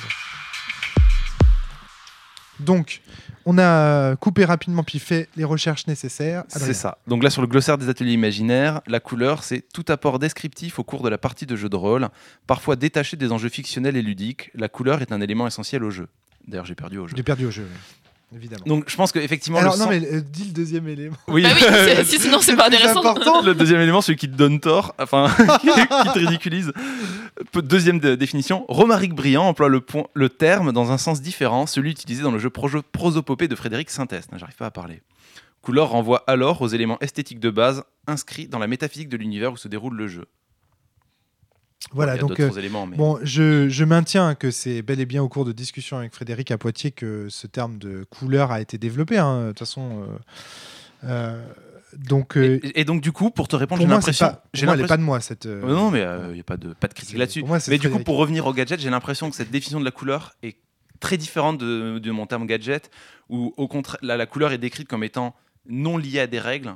C'est Mhm. de la, des éléments descriptifs qui apparaissent spontanément. Tandis que moi, c'est via des, des éléments de pouvoir écrits euh, liés à des règles que les joueurs euh, vont utiliser pour créer de la fiction ou pour euh, créer Alors, des opportunités. Et en ce sens, je dirais que ta version de, du, du gadget est plus restreinte que la couleur telle qu'on parce Non, que la couleur. J'ai l'impression que la couleur telle qu'elle est entendue, c'est des interactions fiction-fiction. Tandis que moi, c'est des interactions règles-fiction. C'est non, non, non, non, on n'est vraiment pas d'accord. Alors, donc d'abord, il faut voir qu'il y a, moi, je pense qu'il y a trois types. C'est ça qui est problématique, c'est le mot couleur. En fait, il y a au moins Il y a trois plein définitions différentes. Première définition, définition esthétique. La couleur de l'univers, au sens la couleur de Star Wars. Sous-entendu, par exemple, mettons, à un moment donné dans Star Wars, tu sors une broadsword, je dis, oh, ça, c'est pas dans la couleur du jeu. Et ça, ça, ça c'est une façon très employée aussi. C'est pas dans la couleur du jeu, au sens, c'est pas dans le canon esthétique du jeu. Ça, on peut s'en passer de ce terme couleur-là en disant canon esthétique. couleur au sens Ouais, de moi, canon esthétique. je l'utilise pas souvent dans ce sens-là. Non, mais Thomas Poussou, par exemple, au début de la cellule, l'a beaucoup employé. Et comme je sais qu'il y a des auditeurs qui rattrapent les podcasts Ouais. précédents, je préfère euh, le, le préciser. Moi aussi, d'ailleurs, hein, je dis Thomas Poussou, mais moi aussi. Donc, euh, c'est des- c'est des- c'est comme ça qu'on pouvait parler au début de la cellule de- des termes couleurs, donc je préfère le dire. Ça, c'est le premier point. Deuxième point, une couleur au sens euh, Ron-Edwardienne et Forgienne, qui est la couleur au sens de, effectivement, l'ajout de description. Euh, par exemple, si vous écoutez la conférence sur le Big Model de Christophe Buckley, donc diffusée, euh, dont, j'ai parlé dans un V plus Méga Pré- Préco, bref, dans laquelle il décrit tout le Big Model, à un moment donné, il fait référence justement à ces couleurs, c'est-à-dire à ces éléments descriptifs qui mécaniquement sont relativement inertes, mais qui fictionnellement apportent énormément de couleurs. Ouais. De, de, de beauté, de d'élégance en fait euh, à, la, à, à- à ce qui est, à ce qui est fait au cours de la partie. Donc la couleur, euh, c'est un peu la, dim- la dimension esthétique des propositions énoncées, si on veut parler en, termes de maestro. Moi, ça me va, ouais. Ça, c'est un- ça, c'est une autre acceptation. Enfin, euh, le terme de couleur tel que euh, moi, je semble l'employer, apparemment. euh, c'est ce que dit Internet. dit le hein. Et Internet, il a raison, tu le sais. hein. Oui, voilà, mais qui, encore une fois, m'est hérité des discussions que j'ai eues avec Frédéric Sintès au Et moment de la aussi, création de Prosopopée. et puis aussi du fait que dans Prosopopée, Dans il y a le mot euh, couleur qui Les est un couleurs, terme de règle et qui signifie 18. quelque chose dans le jeu en fait. Effectivement. Oh, c'est quoi ces gens qui utilisent des mots de théorie et qui l'utilisent différemment dans leur jeu quand C'est pas possible. Franchement, ces mecs là, oh Donc, euh, donc en fait, l'idée, l'idée, si tu veux, de ces couleurs-là, c'est d'être des éléments du système qui sont inspirantes, inspirantes pour créer de la fiction. Et en ce sens-là, les cartes euh, typiquement les cartes qu'on utilise dans Cthulhu, qui nous donnent des visages, qui personnifient, qui incarnent en fait les noms des personnages, des Ouais, PNJ, alors, sont des couleurs. Pourquoi? Parce oui, que mais le fait qu'elle ait un good looking, par exemple, euh, la, la, Oui. la, la non, chinoise, mais je suis d'accord, ça a un impact sur la mon fiction. personnage qui est très sensible à l'apparence va la, va la draguer elle plutôt Mais- que le monsieur Ouais, qui Mais pour moi, c'est une, c'est, pas aller dans le sens. Enfin, c'est un mauvais emploi du mot couleur parce que le, ce sens que tu donnes, c'est le sens dans les règles de prosopopée où euh, les éléments, euh, la justice, je sais plus ce qu'il y a d'autre. les- les- Il y, a, il y a- il y a plusieurs mots clés comme ça qui sont les couleurs, qui sont la palette avec laquelle est dessiné le monde de prosopopée. C'est dans prosopopée en fait. Après, tu peux, enfin, faudrait trouver un, un autre mot générique pour euh, décrire ça ailleurs. des, mais... des- des mécaniques inspirantes. Ouais, c'est ça. Voilà, c'est ça. Des, des points, des sources d'inspiration. Et, et euh, parfois, c'est très surprenant. Par exemple, on parlait d'Esprit l'autre jour, le jeu de Jean-Cali Latala, euh, qui est venu donc à la cellule nous le présenter. Et à un moment donné, dans les coins de sa feuille, il y a juste des mots qui sont écrits qui servent à rien mécaniquement. Ces mots, il n'y a pas un moment donné où on doit les cocher, où on doit les entourer. Il n'y a pas un moment donné où on doit faire ceci, cela en rapport. Mais juste le fait qu'ils figurent sur la feuille des personnages, ce sont des mots en fait en rapport avec euh, l'univers, la métaphysique du jeu. Le fait qu'ils figurent sur la fiche va inciter le joueur à créer plutôt dans une direction que dans une autre. Et ben ça, c'était des couleurs au sens où je l'entendais euh, à ce moment-là. Et du coup, pendant toute cette euh, réflexion, moi j'ai eu un exemple de gadget euh, qui, euh, au contraire d'être mécanique comme dans euh, les pouvoirs de jeux ludistes type donjon, etc., ou euh, même dans Vademecum, les pouvoirs des personnages, va dans un sens plus fiction. Euh, c'est Apocalypse World. Le MJ d'Apocalypse World, le maître, de MC. cérémonie, le, M de- le maître de cérémonie, a une liste d'actions qu'il a le droit de faire. Et pour moi, cette liste-là, en fait, c'est une liste de gadgets. Parce qu'en vrai, le- on peut en enlever un quelque part, ça va pas fondamentalement tout changer. En, en pratique, oui, ça va changer la partie.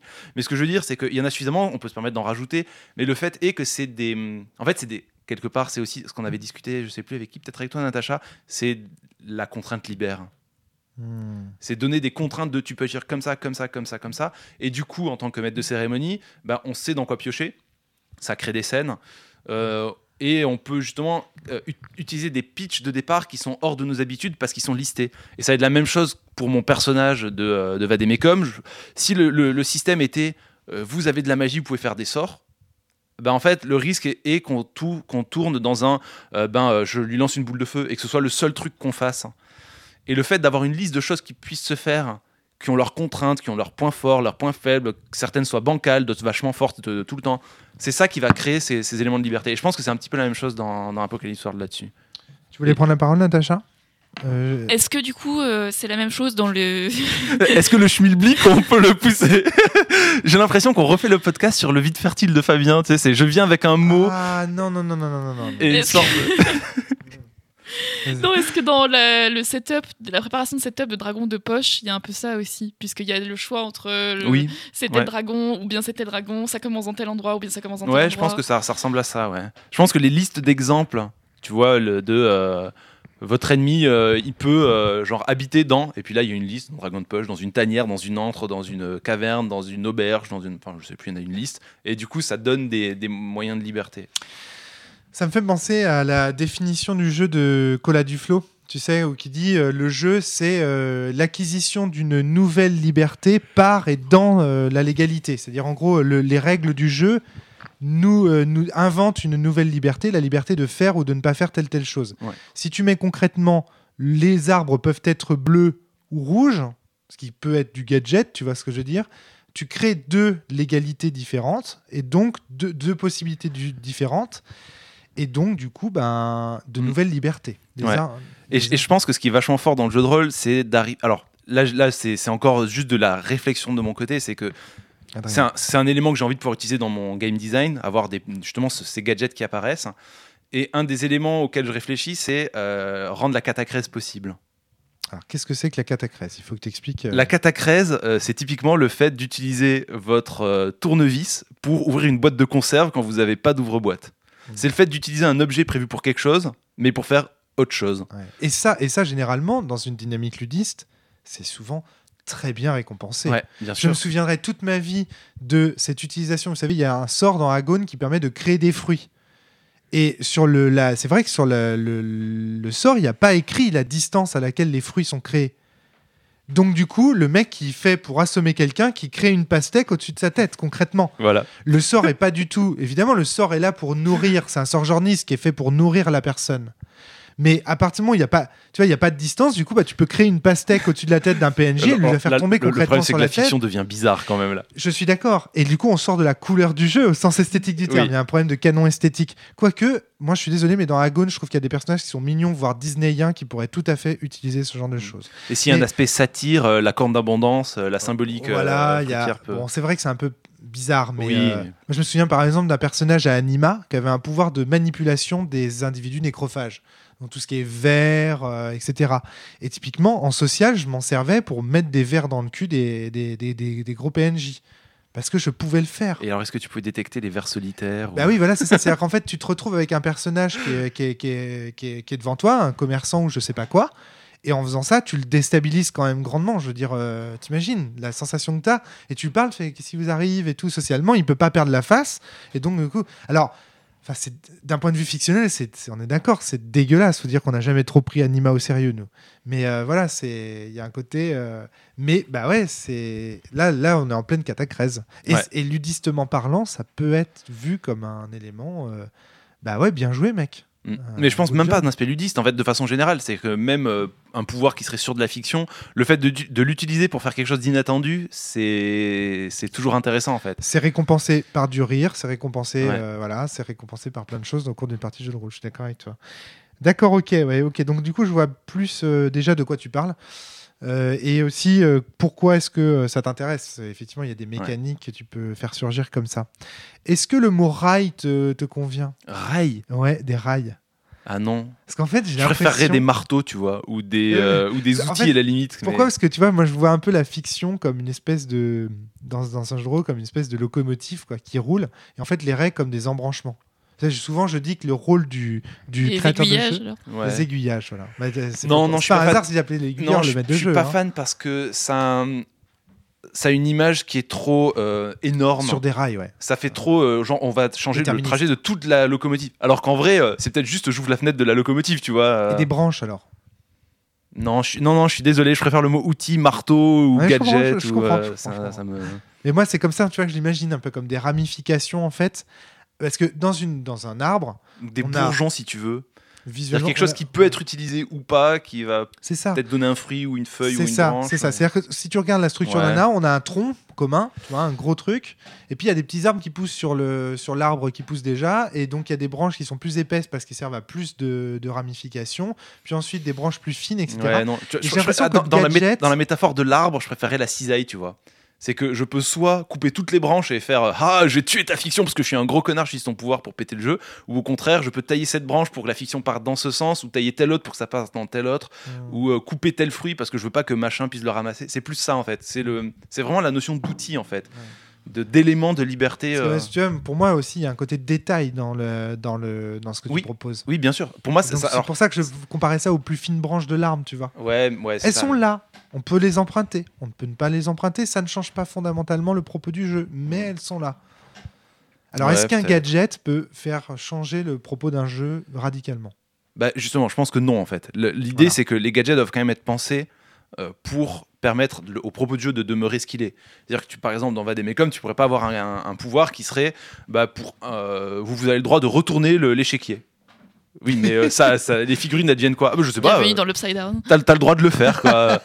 Et ça, ça, ça, ça correspond. Enfin, c'est c'est pas ce qu'on attend euh, du Ouais. jeu quoi. Dans Donjons et Dragons, s'il y avait un, un pouvoir, euh, genre un sort de mage de niveau 5 qui serait, vous avez le droit, je sais pas moi, de décrire à quel point votre personnage souffre. Je veux dire, c'est tout. ça ne fait pas des dégâts, ça inflige pas une condition. Non, non, c'est tout ce que ça fait. Ben. Ça va pas avec le reste en fait. C'est c'est un jeu où tu viens avec des épées, des machins, et t'as un gars qui est venu avec un marteau en mousse quoi. Bon, euh, ça colle pas, ça sert à rien, c'est c'est contre l'intérêt de la partie. Donc il faut quand même une certaine cohérence. euh, tu viens avec les outils qui sont adaptés. Alors tu peux en prévoir plus, moins, tu peux euh, avoir un marteau un peu rouillé, avoir euh, ton machin, mais Je comprends, ouais. Ouais, je, je comprends parfaitement ce truc. Alors, du coup, moi, c'est quelque chose qui m'a beaucoup été reproché, euh, notamment sur le Val, les, ce qu'on Ouais. pourrait dire euh, des- comme des gadgets, parce que, euh, par exemple, on prend les hommes liges, par exemple, dans le Val, donc qui sont ces valets utilisés comme pouvoir, esprit et compagnie des- de leur roi et de leur reine. Ça rajoute beaucoup de règles. Certains disent pour pas grand-chose. Tu vois ce que je veux dire Et du coup, Mais c'est ça. alors, est-ce qu'il y, a- est-ce qu'il y a des gadgets Alors, comment tu ferais la distinction entre le gadget utile et le gadget lourd, quoi? Comment tu, tu vois? Est-ce qu'il n'y a pas des jeux aussi Ouais. qui se noient sous les gadgets et qui finissent par étouffer sous le c'est- c'est possible, ouais. C'est une très bonne question. Ah, C'est une très bonne question. J'ai pas de pas réponse ce d'exemple en tête euh, Parce que parfois, on reproche aussi. Moi, moi je sais que c'est quelque chose Si, qu'on a beaucoup si, si. reproché dans le Val. Euh, si, si, en fait, si, je pense que si. Je pense que typiquement, dans, dans le jeu de rôle traditionnel, le, le reproche que je peux faire, par exemple, à Cthulhu, c'est d'avoir un chapitre sur euh, les dégâts de poison, euh, de manque de nourriture, de faim, de chaleur. oui, tu vois, en toi fait, c'est plein de règles gadgets, parce qu'elles peuvent créer de la fiction. Sauf qu'en vrai, elles prennent tellement de place dans le bouquin de règles que ça en est lourdingue. Alors, c'est quoi le bon gadget? C'est quoi le mauvais gadget Alors, euh, le bon gadget, bon bah il est Je, dans je la pense, base. je pense que le, le mot gadget. est- le- non, Mais mais- c'est un bon gadget, C'est un bon gadget. non, mais je pense que le mot gadget aide à comprendre ce que c'est que le bon gadget, justement. C'est faut que ce soit quelque chose de petit. Mmh, Faut pas que ça demande ouais. 100 pages de règles. Faut que ça demande euh, un petit paragraphe. Éventuellement, qui utilise un formalisme qui est détaillé ailleurs. Par exemple, tous les sorts ont un formalisme dans Donjons et Dragons. Et ensuite, quand on va lire le descriptif de sort, ça, tire trois projectiles qui font chacun un D4 plus un dégât. Bah, le D4 plus 1, tu sais ce que c'est. C'est des dégâts de type magique. Ok, j'ai un paragraphe qui m'explique des dégâts de type magique. Et tous mes sorts qui font des dégâts magiques, ben, je me renvoie à ça et c'est cohérent. Mais le descriptif du sort, il tient en un, deux paragraphes. Dans Vademecum, les gadgets, ils tiennent sur une carte. Dans euh, Apocalypse World, les gadgets, ils tiennent en une phrase. C'est que, en tant que maître de cérémonie, vous avez le droit de blesser un personnage là, maintenant. Donc, c'est-à-dire, tu peux commencer une scène en disant Tu te réveilles, t'as un mec qui a planté sa hache dans ton pied. Ouais. Qu'est-ce que tu fais? Donc pour toi, Apo- Ap- Apocalypse World, oui, oui, c'est. c'est- On se souvient de la partie d'Olivier Sten venait Ah ouais. ici où il commence avec la tête, tu commences avec la tête d'un pote dans les bras ou je sais plus C'est quoi. ça, ouais. Que- pourquoi c'est- pourquoi t'as la tête de ton pote dans les bras? Réponds. C'est- c'est- Bah oui, c'est ça. ouais. Euh, donc pour toi, Apocalypse World, par exemple, c'est typiquement le genre de jeu qui a Ouais. de bons gadgets. Bah, par exemple, tu, feuille de personnage d'Apocalypse World, ton personnage, s'il couche, il a un pouvoir. Le pouvoir est décrit en un paragraphe. C'est un gadget. Parce que tu vas sans doute pas coucher. Peut-être que tu as couché, peut-être que tu as couché 200 fois, peut-être que tu diras qu'une fois. Mais en tout cas, en tant que joueur, tu vois le pouvoir écrit quelque part, ben ça te pousse à y aller en fait. La présence d'un outil te donne envie de jouer avec. Ouais, c'est sur la table et donc tu as envie de le prendre à un moment donné. hein. Comment utiliser ça en fait euh, Et puis tu vois, il y a aussi un. Tu, je poses un marteau sur la table, tu as envie de l'utiliser. Ah, c'est sûr. tu poses une excavatrice de 230 000 tonnes. Bon, il y a peut-être un mec qui va dire ce serait quand même vachement marrant de l'utiliser, mais il faudra peut-être qu'on fasse une partie uniquement autour de ça parce que sinon euh, on Parce va que le temps d'apprendre à s'en servir, Voilà, d'arriver à la ouais. manipuler, de Mais est-ce que c'est pas en fait ce que propose l'appel de Cthulhu? C'est-à-dire en fait, quand tu parles des- de l'appel de Cthulhu, par exemple, s'il met un tableau des poisons, indirectement, c'est une Alors, invitation au meneur oui. de jeu de faire un scénar autour du thème. Oui, oui. La pluie, par exemple, je voyais des règles le jour pour euh, pisser contre le vent. euh, j'exagère à peine. Euh, non, j'exagère. j'exagère. c'est quoi C'est donc perdu sous la pluie ça? Les sirènes de l'averse. Non, non, mais euh, blague à part, il y avait des règles pour le vent. Non, mais il y a des règles pour le vent, par contre, dans, dans Cthulhu. Je rêve pas, j'ai pas halluciné ça. Si, j'ai halluciné ça. Je- Moi ça me dit rien. Ok. Dans Fatal, il y a plein de règles gadgets Ah qui bah sont non, là mais- pour créer de la fiction. Et voilà, tu vois. Je veux dire, à partir du moment où tu connais ton diamètre de dilatation maximale de ton anus, enfin, je veux dire, euh, t'as envie de jouer avec, quoi. Ouais. Forcément. Natacha, la tête que tu tires. Moi, vraiment, vraiment, pour moi, pour- moi, ça recoupe vraiment ce que j'appelle des couleurs dans un jeu, quoi. C'est vraiment. euh, Ouais. Et du coup, du coup, le, le podcast, si on le- l'entend comme ça, euh, devient. euh, Je pense que est-ce que le gadget ça serait pas le bon le bon outil? Il y a des outils dans les jeux qui sont des, des trucs que tu peux utiliser et il y en a certains qui sont trop gros qui seront des machines, ouais. des, des gros bousins et puis tu as les gadgets, les trucs cool parce qu'ils sont petits, ils tiennent dans une main, tu peux l'utiliser rapidement. euh, Du pas. coup, du coup euh, Natacha, est-ce que tu as des exemples de bons gadgets qui te viennent à l'esprit en entendant Adrien comme ça? Des, des règles où tu te dis ouais ça c'était ça c'est bien vu. euh, Bah, donc dragon de poche tout à l'heure. Ouais, Dragon Dragon Poche, Poche qui est. En fait, le, le jeu du. Vas-y, pas- vas-y, Natacha. Natacha. Euh, c'est le Grumpf, hein, c'est Ouais, ça ça. Euh, Donc Dragon de Poche, euh, c'est un jeu du Grumpf qui tient dans la poche. Et euh, en fait, pour le setup du, pour créer le setup, le, le MJ a, besoin, a une liste de trucs à choisir. euh, donc d'abord le lieu où les PJ dé- démarrent. Je- J'ai peut-être un ordre euh, complètement. euh, Oui, non, non, il y a le, le- le lieu où l'aventure va se passer, Voilà. qui est le grand méchant. Qui est le dragon final qu'on va affronter, etc. Et donc ça, se- voilà, ça se finit par le dragon euh, Ouais, c'est ça. Mais le truc, c'est que c'est ce que vous n'avez pas vu, c'est que dans le bouquin, il y en a beaucoup plus que ça. Il y a ça, il y a pour la création de l'univers et de le créer le pitch de départ. C'est-à-dire qui est votre commanditaire, quelle mission on va vous donner, c'est qui le dragon. et Mais il y a ça aussi pour la création de perso, je crois. Il y a, Il y a ça pour la création de perso, il y a ça, il y a des noms d'ennemis, des noms de monstres, des noms de lieux où se trouvent les monstres, euh, des types de récompenses qu'on peut vous donner. Enfin, il y a plein de trucs comme ça. Et donc, c'est des manières de, de fluidifier, de, c'est des exemples. C'est du type gadget. ouais. Un exemple troll. Un, un menu de restaurant sushi, c'est un peu un, un menu à gadget aussi. Un petit peu, ouais. mais, mais tu vois, le- le- pour, pour illustrer un peu le propos gadget, on pourrait dire que dans Cthulhu, les compétences sont du gadget, dans le sens où si j'ai 80 dans telle compétence, je vais tenter, tenter de l'utiliser. Et tel... Le problème, c'est que tu te retrouves avec toutes les autres compétences qui sont à zéro, qui au contraire te privent euh, d'espace de liberté. Ouais, non, je- c'est-à-dire qu'en fait là. Pour moi, coup- le gadget, c'est quelque chose qui est à côté du cœur du jeu. mais qui ne fait pas obstacle au reste du jeu. Ouais, c'est ça. C'est quand même le problème de ce que tu dis à. Cthulhu, c'est que le gadget fait obstacle, empêche. Enfin, si on choisit de jouer gadget, euh, si j'ose dire, Mm. du coup, on s'empêche de jouer, de jouer. Tout simplement, d'ailleurs, de jouer. Euh, ouais, d'accord, ok. Ah bah moi, moi, je suis désolé. Oui, alors ouais, pour moi en fait, oui, c'est ça. Enfin, là, je de mettre le doigt sur un truc en, en écoutant parler, c'est qu'effectivement, pour- ハハハハ! Laisse-la finir.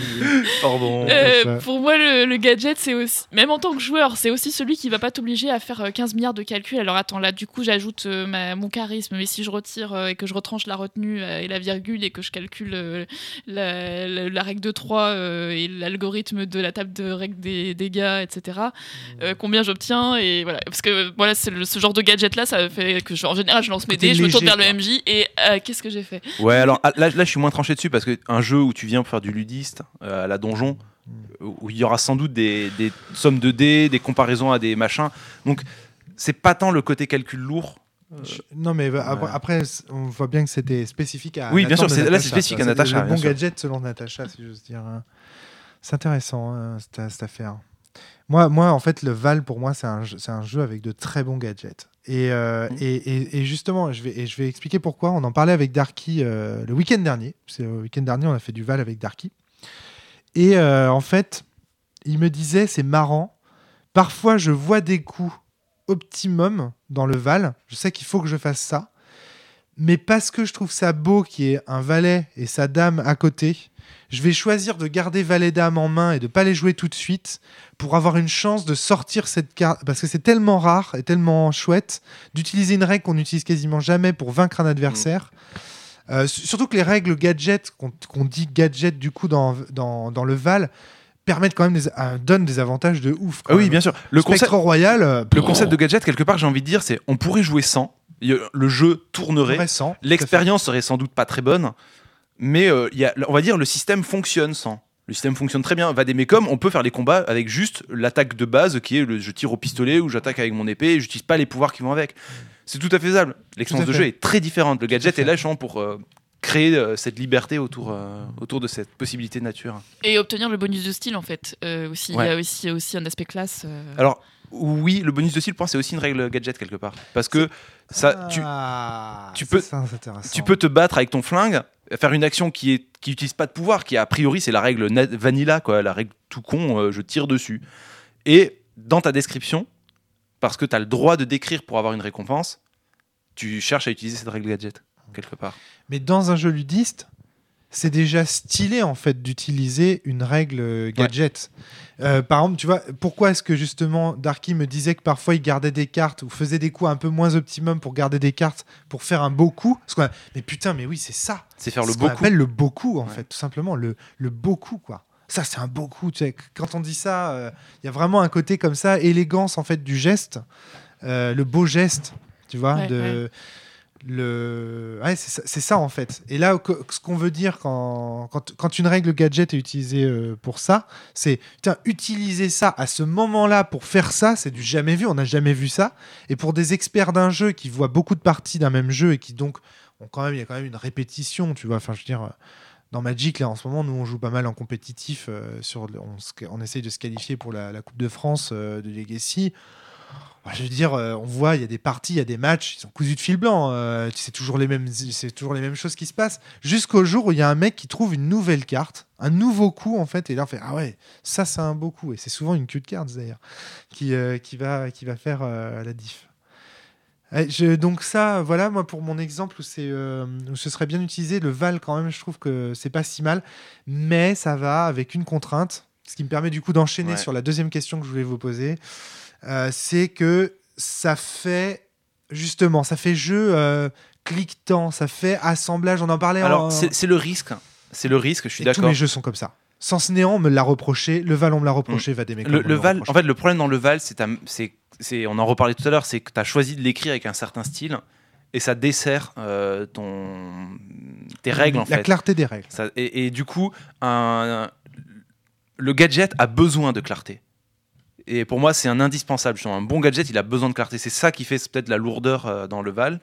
Et du coup, il faut une, une dose d'apprentissage pour être à l'aise avec tous ces gadgets. Donc, ce serait moins l'usage du gadget en lui-même que la. Pour moi, c'est la présentation du gadget. C'est La...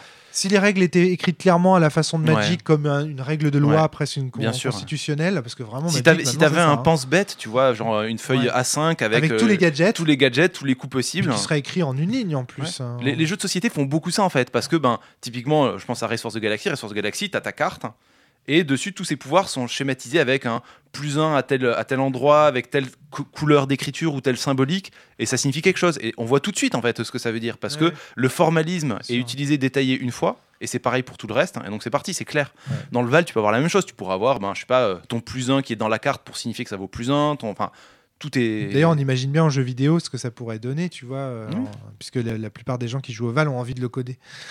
Ça, c'est intéressant de voir. Enfin, la plupart Bah, des gens moi, qui savent quand, coder. quand, euh, quand je parlais, quand je pensais à ça, moi, c'était pour faire du chandalar. Oui, Chandalar, ouais, Ouais. exactement. Donc, on rappelle, Chandalar, c'est le vieux jeu Magic, euh, Magic l'Assemblée, Microprose, 1996. euh, qui sur va PC. jusqu'à Arabian Nights Ah, qui peut-être. va jusqu'à Arabian Nights, effectivement. Et Antiquities. Antiquities. Et The Dark. Ah, est-ce qu'il y a des The Dark? Oui. C'était des après The The ouais. Dark. Ouais, c'est après. Je connais plus trop l'ordre des éditions. Parce qu'il y a, parce y a des add-ons. Parce qu'il y a Oui, des extensions, il y a ouais, des extensions. Voilà. Euh, et donc, euh, je prends par exemple Sens Néant, c'est un peu le même problème, c'est-à-dire que les règles sont très romancées, Ouais, euh, etc. soit ça, ouais. Donc, effectivement, ça viendrait en fait finalement ce, cette. Donc, du coup, dans Vademecum, ce sera moins le cas alors. Ah non, dans Vademe- Vademecum, c'est un excellent exemple de bon gadget en fait. Ah, d'accord, ok. Parce que, bah, tu vois, bah, donc c'est bien ça, c'est le problème du style en fait. C'est juste le style en fait. C'est juste la manière de les expliquer. Tu as des règles, ça tient sur une carte, c'est très clair, euh, c'est schématisé. Donc ça c'est intéressant aussi quand même pour la discussion, ce qui me permet de faire la transition. Parce que ça veut dire quoi? Ça veut dire qu'un bon gadget, c'est d'abord un gadget qui s'adapte bien à une clarté dans l'énonciation de celui-ci. En fait. Ouais. Il faut pas que le gadget soit alourdi par euh, de l'esthétique et tout ça. euh. De toute façon, c'est le, le cœur de le, le- cœur d'écriture des règles, c'est ça, c'est avoir tes règles qui soient claires. Et le gadget, c'est le, je pense que c'est l'extrême là-dedans parce que le gadget n'a pas une, euh, les règles ont une âme, c'est-à-dire euh, une, les règles ont une âme, c'est-à-dire quand j'écris telle règle, c'est pour faire passer une, une idée, etc. Et le gadget vient s'incruster là-dessus. Donc l'âme, on la connaît déjà. Par contre, il faut que son utilisation soit claire. Donc on n'a pas besoin de dire ce gadget doit s'utiliser euh, pour ce type de scène ou autre. Non, c'est juste je mets le gadget et je vous laisse vous débrouiller avec. La première fois que j'ai rencontré LG, euh, donc euh, c'était au moment où je cherchais un éditeur pour Sens, puisqu'à l'époque je cherchais un éditeur pour Sens. Et c'est le jour où LG m'a dit mais non, on va voir euh, Christophe Buckley sur Silent Drift et compagnie. Il m'a dit cette phrase qui est restée dans ma tête. Il m'a dit tu sais Romaric, ce qui est difficile quand on est un auteur de jeu, c'est d'être clair.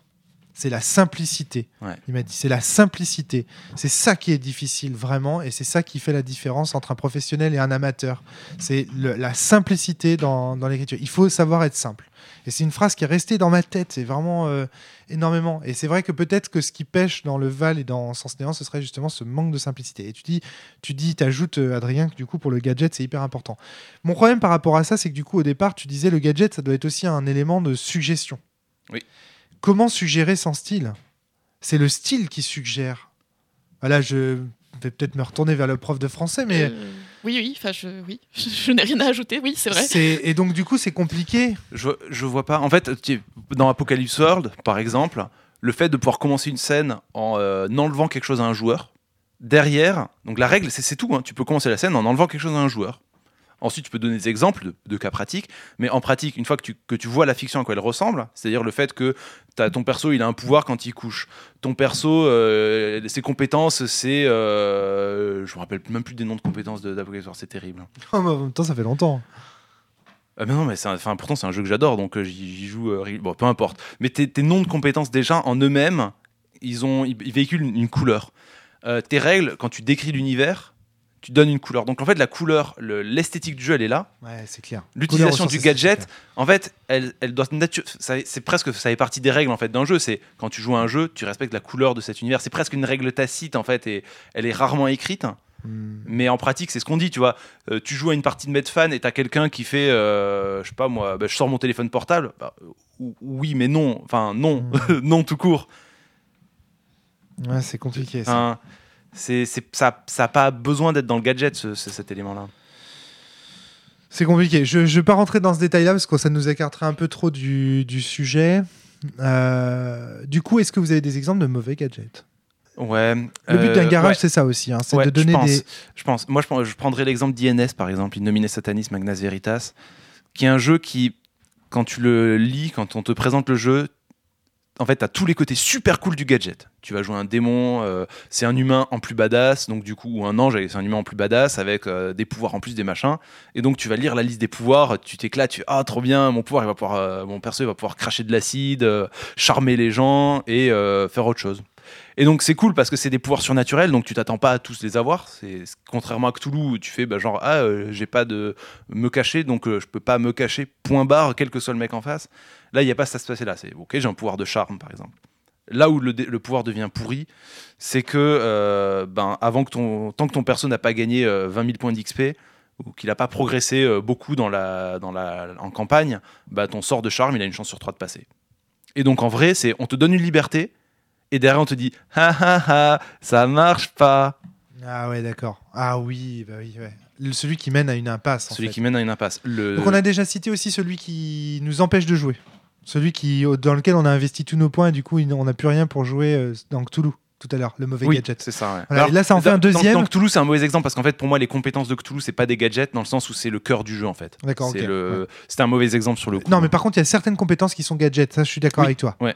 Hein, la zoologie. C'est ça ouais. Si on n'a pas le Tu scénar, veux qu'on parle de l'équitation c'est clair.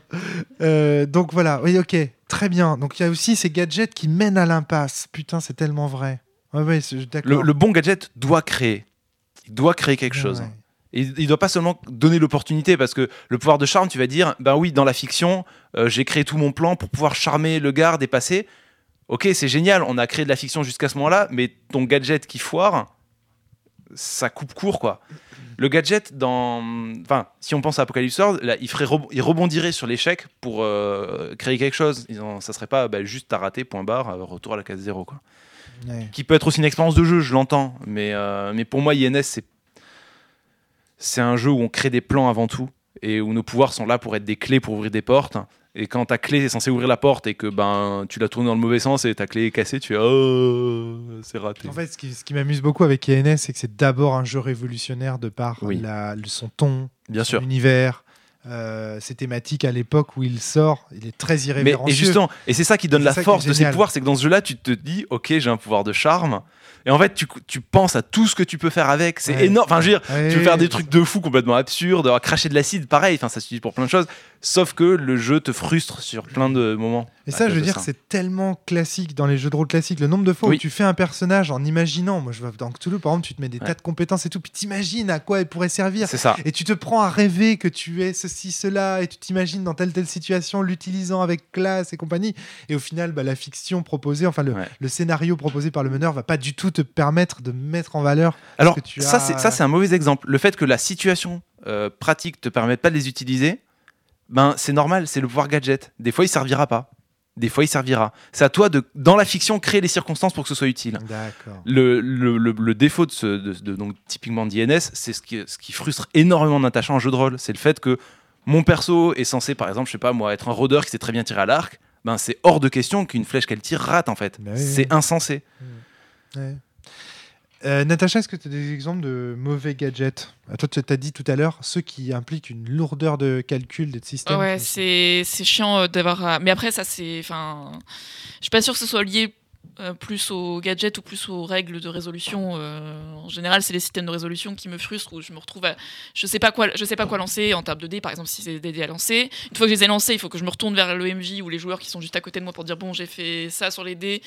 euh, comment est-ce que je calcule mon Typiquement mon INS à nouveau. Putain, le D666 où tu as deux dés qui sont euh, la centaine, la dizaine qui servent à savoir si tu as réussi. Le dé des unités, c'est la marge de succès. Enfin bon, voilà. Voilà, donc. Ouais, mais ça, c'est plus lié au système de résolution, je pense que. euh, Ouais. Moi, ce que ça me fait penser, tu sais, tout ça, euh, Natacha, c'est que toi, tu n'aimes pas ça dans une partie de jeu de rôle. C'est-à-dire, en fait, tous ces moments où on doit calculer, parce que toi, ce, qui ce, que, ce pourquoi tu as beaucoup d'affection quand tu fais du jeu de rôle, c'est d'abord pour les personnages et leur implication Ouais, dans le contenu fictionnel de la partie. Exactement. Et donc, du coup, tout ce qui nous sort, entre guillemets, de cette euh, implication et des personnages, de la description des personnages, pour toi, c'est une pause, en fait. C'est comme si tu étais en train de regarder un film et que ça, ce qui ouais. t'intéressait, c'était le déroulement de ce qui se passe dans le film et qu'à un moment donné, un mec faisait pause. Et disait, alors. tiens, fais du calcul mental. Ouais, c'est ça. Mais je veux juste voir la suite, putain Samantha, il faut que je te l'avoue, je bip, bip. pause. Alors vas-y, fais ton jet de dés, euh, ajoute 3, divise par 2, rajoute ton score de dilatation, euh, machin. Oui, on va tout de suite dans quel genre de téléfilm euh, tu te situes euh, Téléfilm propulsé par Fatal, t'imagines donc, donc voilà. Donc, mais pourquoi? Parce que tu as un goût pour ça. Et c'est là que je pense on peut faire espèce de, une espèce de grande généralité sur le gadget. C'est que le, le bon gadget, c'est celui qui ne nous sort pas du cadre du contrat social ou qui ne nous sort pas du cadre du jeu. C'est-à-dire qu'il y a des. Il y a, par exemple, tu Oui. disais tout à l'heure, quand tu prenais l'exemple de celui qui permettrait de retourner l'échiquier dans Vademecum. Il n'y a pas que ça. Non, mais il y en a plein d'autres d'exemples, bien sûr. par euh, exemple, là, il y en a une infinité. cite un. On était en train de jouer à Agone avec euh, Yann Sully en mode ultra justement théâtral, très baroque, romantique et compagnie, parfois même euh, dans la séduction à la cour de la. Et il y a euh, toutes les capacités euh, bottes secrètes par exemple. Et donc à un moment donné, il y a un combat et là, on passe en mode avec le bouquin, on va chercher les bottes secrètes, les bottes des techniques de combat et tout ça. Et ça nous sort complètement de, de l'action en cours en fait, tout simplement. Le gadget à ce moment-là vient. euh, mais Et là, est-ce que c'est pas parce que le jeu permet de faire de la romance et du combat Si. et du coup il C'est- se perd entre les deux quoi? On se retrouve dans un problème typique de GNS. C'est-à-dire Ouais, au moment ça, où ouais. le, le jeu te donne la règle d'or, le jeu te dit bah, vous pouvez à la fois explorer cette dimension-là là, en c'est- pas, c'est ce pas un problème de gadget là. Alors si, parce... Parce que peut-être que si tu jouais à, à Gun juste pour faire des combats, les, les gadgets de combat seraient cool parce que tu les utilises tout le temps, parce qu'ils sont sous tes yeux, parce que Alors c'est pour ça que je te dis, ce qui est important, c'est que le gadget que tu utilises, ils s'inscrivent soit dans une adéquat- cohérence. Voilà, Ouais, c'est bien ça. sûr, bien sûr. Donc attention, c'est-à-dire il faudrait pas croire que le gadget c'est le petit truc euh, qui est ajouté par hasard. Ouais, c'est ça. Dans Éveil, je vais pas mettre de carte qui fait euh, oui, euh, tu peux dépenser un point de ça pour faire des dégâts machin. Bah non, parce qu'il n'y a pas de règle de combat, il n'y a pas de règle de dégâts, il n'y a pas de. Et pourtant ça existe. Il il y y, a- a des jeux qui font Il y a ça, bien sûr. tellement de jeux dans lesquels tu as des sorts, des sorts ou des, ou des, des, défauts, des défauts, des avantages et compagnie qui n'ont rien à voir avec le propos du jeu global. Ouais. Tu vois euh, je sais plus, c'est une fois on parlait de Rollmaster comme ça dans lequel il y a un espèce de sort qui permet de téléporter l'univers tout entier. euh. Mais du coup, comme Mais tu de 5 téléportes centimètres. aussi- voilà, de 5 cm. Mais comme tu te téléportes aussi, il se passe concrètement rien du tout. C'est vachement bien ça comme Oui, mais oui, mais c'est- oui, mais ça, ça rend, c'est ridicule, ça rend la magie, ça ridiculise la magie. Mhm. Donc ça ridiculise la cohérence de ton univers. Il faut pas que le gadget vienne, Ouais. euh, tu vois. euh, Oui, bien sûr. le, le gadget ne doit pas être un trait d'humour de l'auteur dans ses règles. C'est vraiment un outil Ah oui, non, bien euh, bien sûr. spécifique, quoi. Donc ce serait ça le, le mauvais pour le généraliser, quoi. Et moi, j'ai pas vraiment d'exemple de mauvais gadget comme ça qui me vient à l'esprit, à part. Finalement, pour moi, la- le mauvais gadget, c'est juste une règle, comme tu disais très bien, Adrien, tout à l'heure, une règle qui est mal utilisée en vue du contrat de ce qu'on est en train de faire maintenant. Parce que tu dis la botte, Qui crée de la frustration voilà. aussi. euh, la botte secrète, elle pourrait être très très bien, Tu vois, dans Agon, si le contrat social ce soir-là, c'était de faire des duels et compagnie. euh, Mm. C'est compliqué, c'est compliqué, c'est compliqué. Et après, euh, je ne parle même pas des entrées en GN de ce type de, de ce type de réflexion. Mais bon, là, on, on- on se concentre spécifiquement euh, sur le, sur le jeu de rôle. Euh, Est-ce que tu peux nous citer comme ça dans Coma des, des petits exemples de gadgets que tu as mis du coup si toi tu Non, affectionnes ça? Non, as pas justement, c'est une réflexion que j'ai maintenant. euh, je j'ai pas encore passé mes jeux au crible et a priori j'en ai pas. Typiquement dans l'agence, il y en a pas du l'agence, tout. on n'a pas. hein. Il y en a pas du tout. Dans Coma, il y en a. Mais après Coma, il est très très loin de ça. Il a pas. Enfin, ça aurait pas sa place dedans. Euh, dans Éveil, je vais me poser la question. Pour l'instant, je crois pas qu'il y en ait. Dans l'agence, il n'y a pas un petit bonus euh, si tu joues en, en. Comment dire Au tout départ, la première scène, si tu fais le plan en jouant ton personnage, tu commences pas avec un petit bonus. T'as pas un malus. T'as pas un malus, voilà, c'est ça. Ça, ça peut être de la règle effectivement que tu peux qu'on peut juger comme étant. euh, C'est vraiment. euh, Moi, moi, je trouve que c'est une règle fondamentale. Ouais, ouais, bien sûr, bien sûr. Oui, non, donc, du coup, effectivement, c'est un gadget. Mais un c'est pas. un- mais... en fait, il rentre pas trop dans mon cadre. C'est-à-dire, il donne pas des degrés de liberté aux joueurs. Non. Pour moi, le gadget, c'est avant Oui, tout ça. ouais. C'est euh, c'est des, des des moyens d'agir Non, un limités dans les faces. En fait, c'est un- c'est ça, c'est un outil qui se peut Non, utiliser je- de peu de façons, mais tu es libre de créer, de voir comment l'utiliser. et- Non, puis je viens de l'opposer au. Ah non, je viens de dire non, c'est une règle fondamentale. Bah oui, c'est ça. ouais. Alors que donc ça veut dire que j'ai encore employé le mot gadget comme accessoire. non, parce que à, à nouveau, c'est, enfin, je pense que tu peux jouer sans. Ça change fondamentalement le, le jeu, mais tu peux jouer sans dans, dans l'agence. C'est compliqué en tout cas. Bah, c'est une, de toute façon, c'est une définition qui est tellement subjective que c'est compliqué de d'en donner la définition En claire. tout cas, c'est un, c'est une ligne de crête le gadget. C'est-à-dire, euh, on voit bien que si on a trop, ça rate. S'ils sont mal dosés, ça peut rater. Et puis il y a un dernier truc euh, qu'on n'a pas dit là, mais c'est que le gadget tel que tu le définis, c'est extrêmement difficile à playtester en réalité. Parce que c'est quelque chose qui va sortir très peu souvent. Parce que moi, je sais Oui, que ouais, ouais, carrément. la quantité de parties de Val qu'il a fallu faire pour tester les Mais en fait, règles gadget, je- je pense que juste- phénoménal. Non, non, mais justement, en fait, moi, mon, mes tests du gadget, ça serait si le gadget n'a pas été utilisé dans la partie, mais que les joueurs y ont réfléchi, c'est-à-dire l'ont lu, ont dit, ah, est-ce que je pourrais faire ça? Ça suffit. Peu importe qu'il n'ait pas été utilisé. Du moment que ça a été lu, ça suffit. Hmm. Peut-être qu'un jour, ça sera utilisé. Mais- ouais, ouais, mais ça c'est parce que c'est du jeu de rôle et que du coup tu peux, tu peux peut-être prendre plus de risques à ce niveau-là. Mais quand tu Mais fais un jeu de société, je te Ça aurait été. Non, mais. Alors, oui, non, mais le Rocket Jump, non, mais ça, ça jeu- être Doom. Le jeu de société, c'est différent. Euh, Ouais. dans, dans, dans Vademecum, ça, aurait- ça serait vachement cool qu'il y ait un pouvoir que j'utilise pas de toute la partie. Tu vois, moi, ça me dérangerait pas qu'il y ait un pouvoir que j'utilise jamais. Bah pourquoi pas enfin, oui, mais moi ce qui choquant. compte, c'est que j'ai vu ce pouvoir en tant qu'auteur de jeu, j'entends, en tant que game designer du jeu, que j'ai vu au moins une fois ce pouvoir Je- utilisé à bien. Ben non, moi je je serais même pas. En fait, ça me choquerait même pas que tu me dises, il y a ce pouvoir-là, personne l'a jamais utilisé, tout le monde y a réfléchi, personne n'a vu comment l'utiliser, c'est pas grave. Ça, c'est intéressant, tu vois, dans ta définition du gadget. Je trouve que c'est intéressant de dire ça dans ce Bah podcast. oui, carrément, ouais. Que, Bon, en fait, le gadget, c'est ça. le pour gadget ça que- peut être potentiellement inerte. Oui, c'est pour ça que le mot gadget pour moi est important, c'est que ça peut ne servir à rien. Alors, pour créer le contenu fictionnel, mais par contre, ça sert au maelstrom. Ah oui, bien sûr. Bah oui, c'est ça. Mais- mais Voilà. bien sûr, c'est ça son utilité. euh. C'est ça son utilité. Oui. C'est qu'en fait, le gadget, c'est un moteur de Maelstrom, même s'il est jamais utilisé, employé Ouais. de- pour créer du contenu fictionnel ou pour énoncer des propositions qui seront retenues. N'empêche qu'il a servi à faire Maelstrom. J'ai plus l'exemple en tête, mais je suis sûr que dans le jeu vidéo, tu as des jeux type point and click où tu récupères des objets qui servent à rien.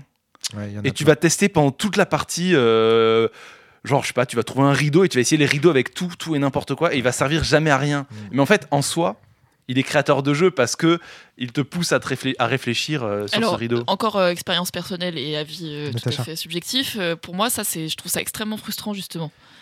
Euh, les pouvoirs où tu, tu les récupères, du coup, tu essayes dans toutes les situations, et puis Alors, au final, bon. Fa- fais ben, attention, la, la différence. Alors, le fait de l'essayer, c'est déjà l'utiliser, tu vois. Oui, d'accord, mais ça sert pas. Enfin, ça, ça, ça, ça a pas d'effet. Alors ça voilà, pas c'est ce, de- que- c'est ce que disait. Et c'est que Adrien disait justement que ce genre de trucs qui mènent dans l'impasse, ce sont des mauvais gadgets. Là, ce que tu signales, euh, Natacha, c'est justement un mauvais gadget parce que il te pousse à l'utiliser et donc il t'empêche de jouer autre chose à ce Ou alors, euh, c'est parce que. Oui, ouais, mais sauf que si c'est pas forcément. T'as un exemple en tête? Oui, dans Fat. Ah, oui, vas-y. Euh, non, mais oui, ouais, non, parce qu'en fait, moi, ça me pose la question aussi de est-ce que c'est moi qui l'utilise mal? Non. Tu vois je, je pense savoir auquel, à quel pouvoir tu fais référence. On est d'accord, c'est celui qui s'appelle. euh, C'est le pouvoir de Knight. de Knight, le premier pouvoir de Knight qui fait pouf, on, on disparaît de l'échiquier, c'est bien ça? Ouais, mais non, si, si, celui-ci m'a déjà été utile. hein, Ah, il t'a euh, déjà été utile Mais. euh, Bravo.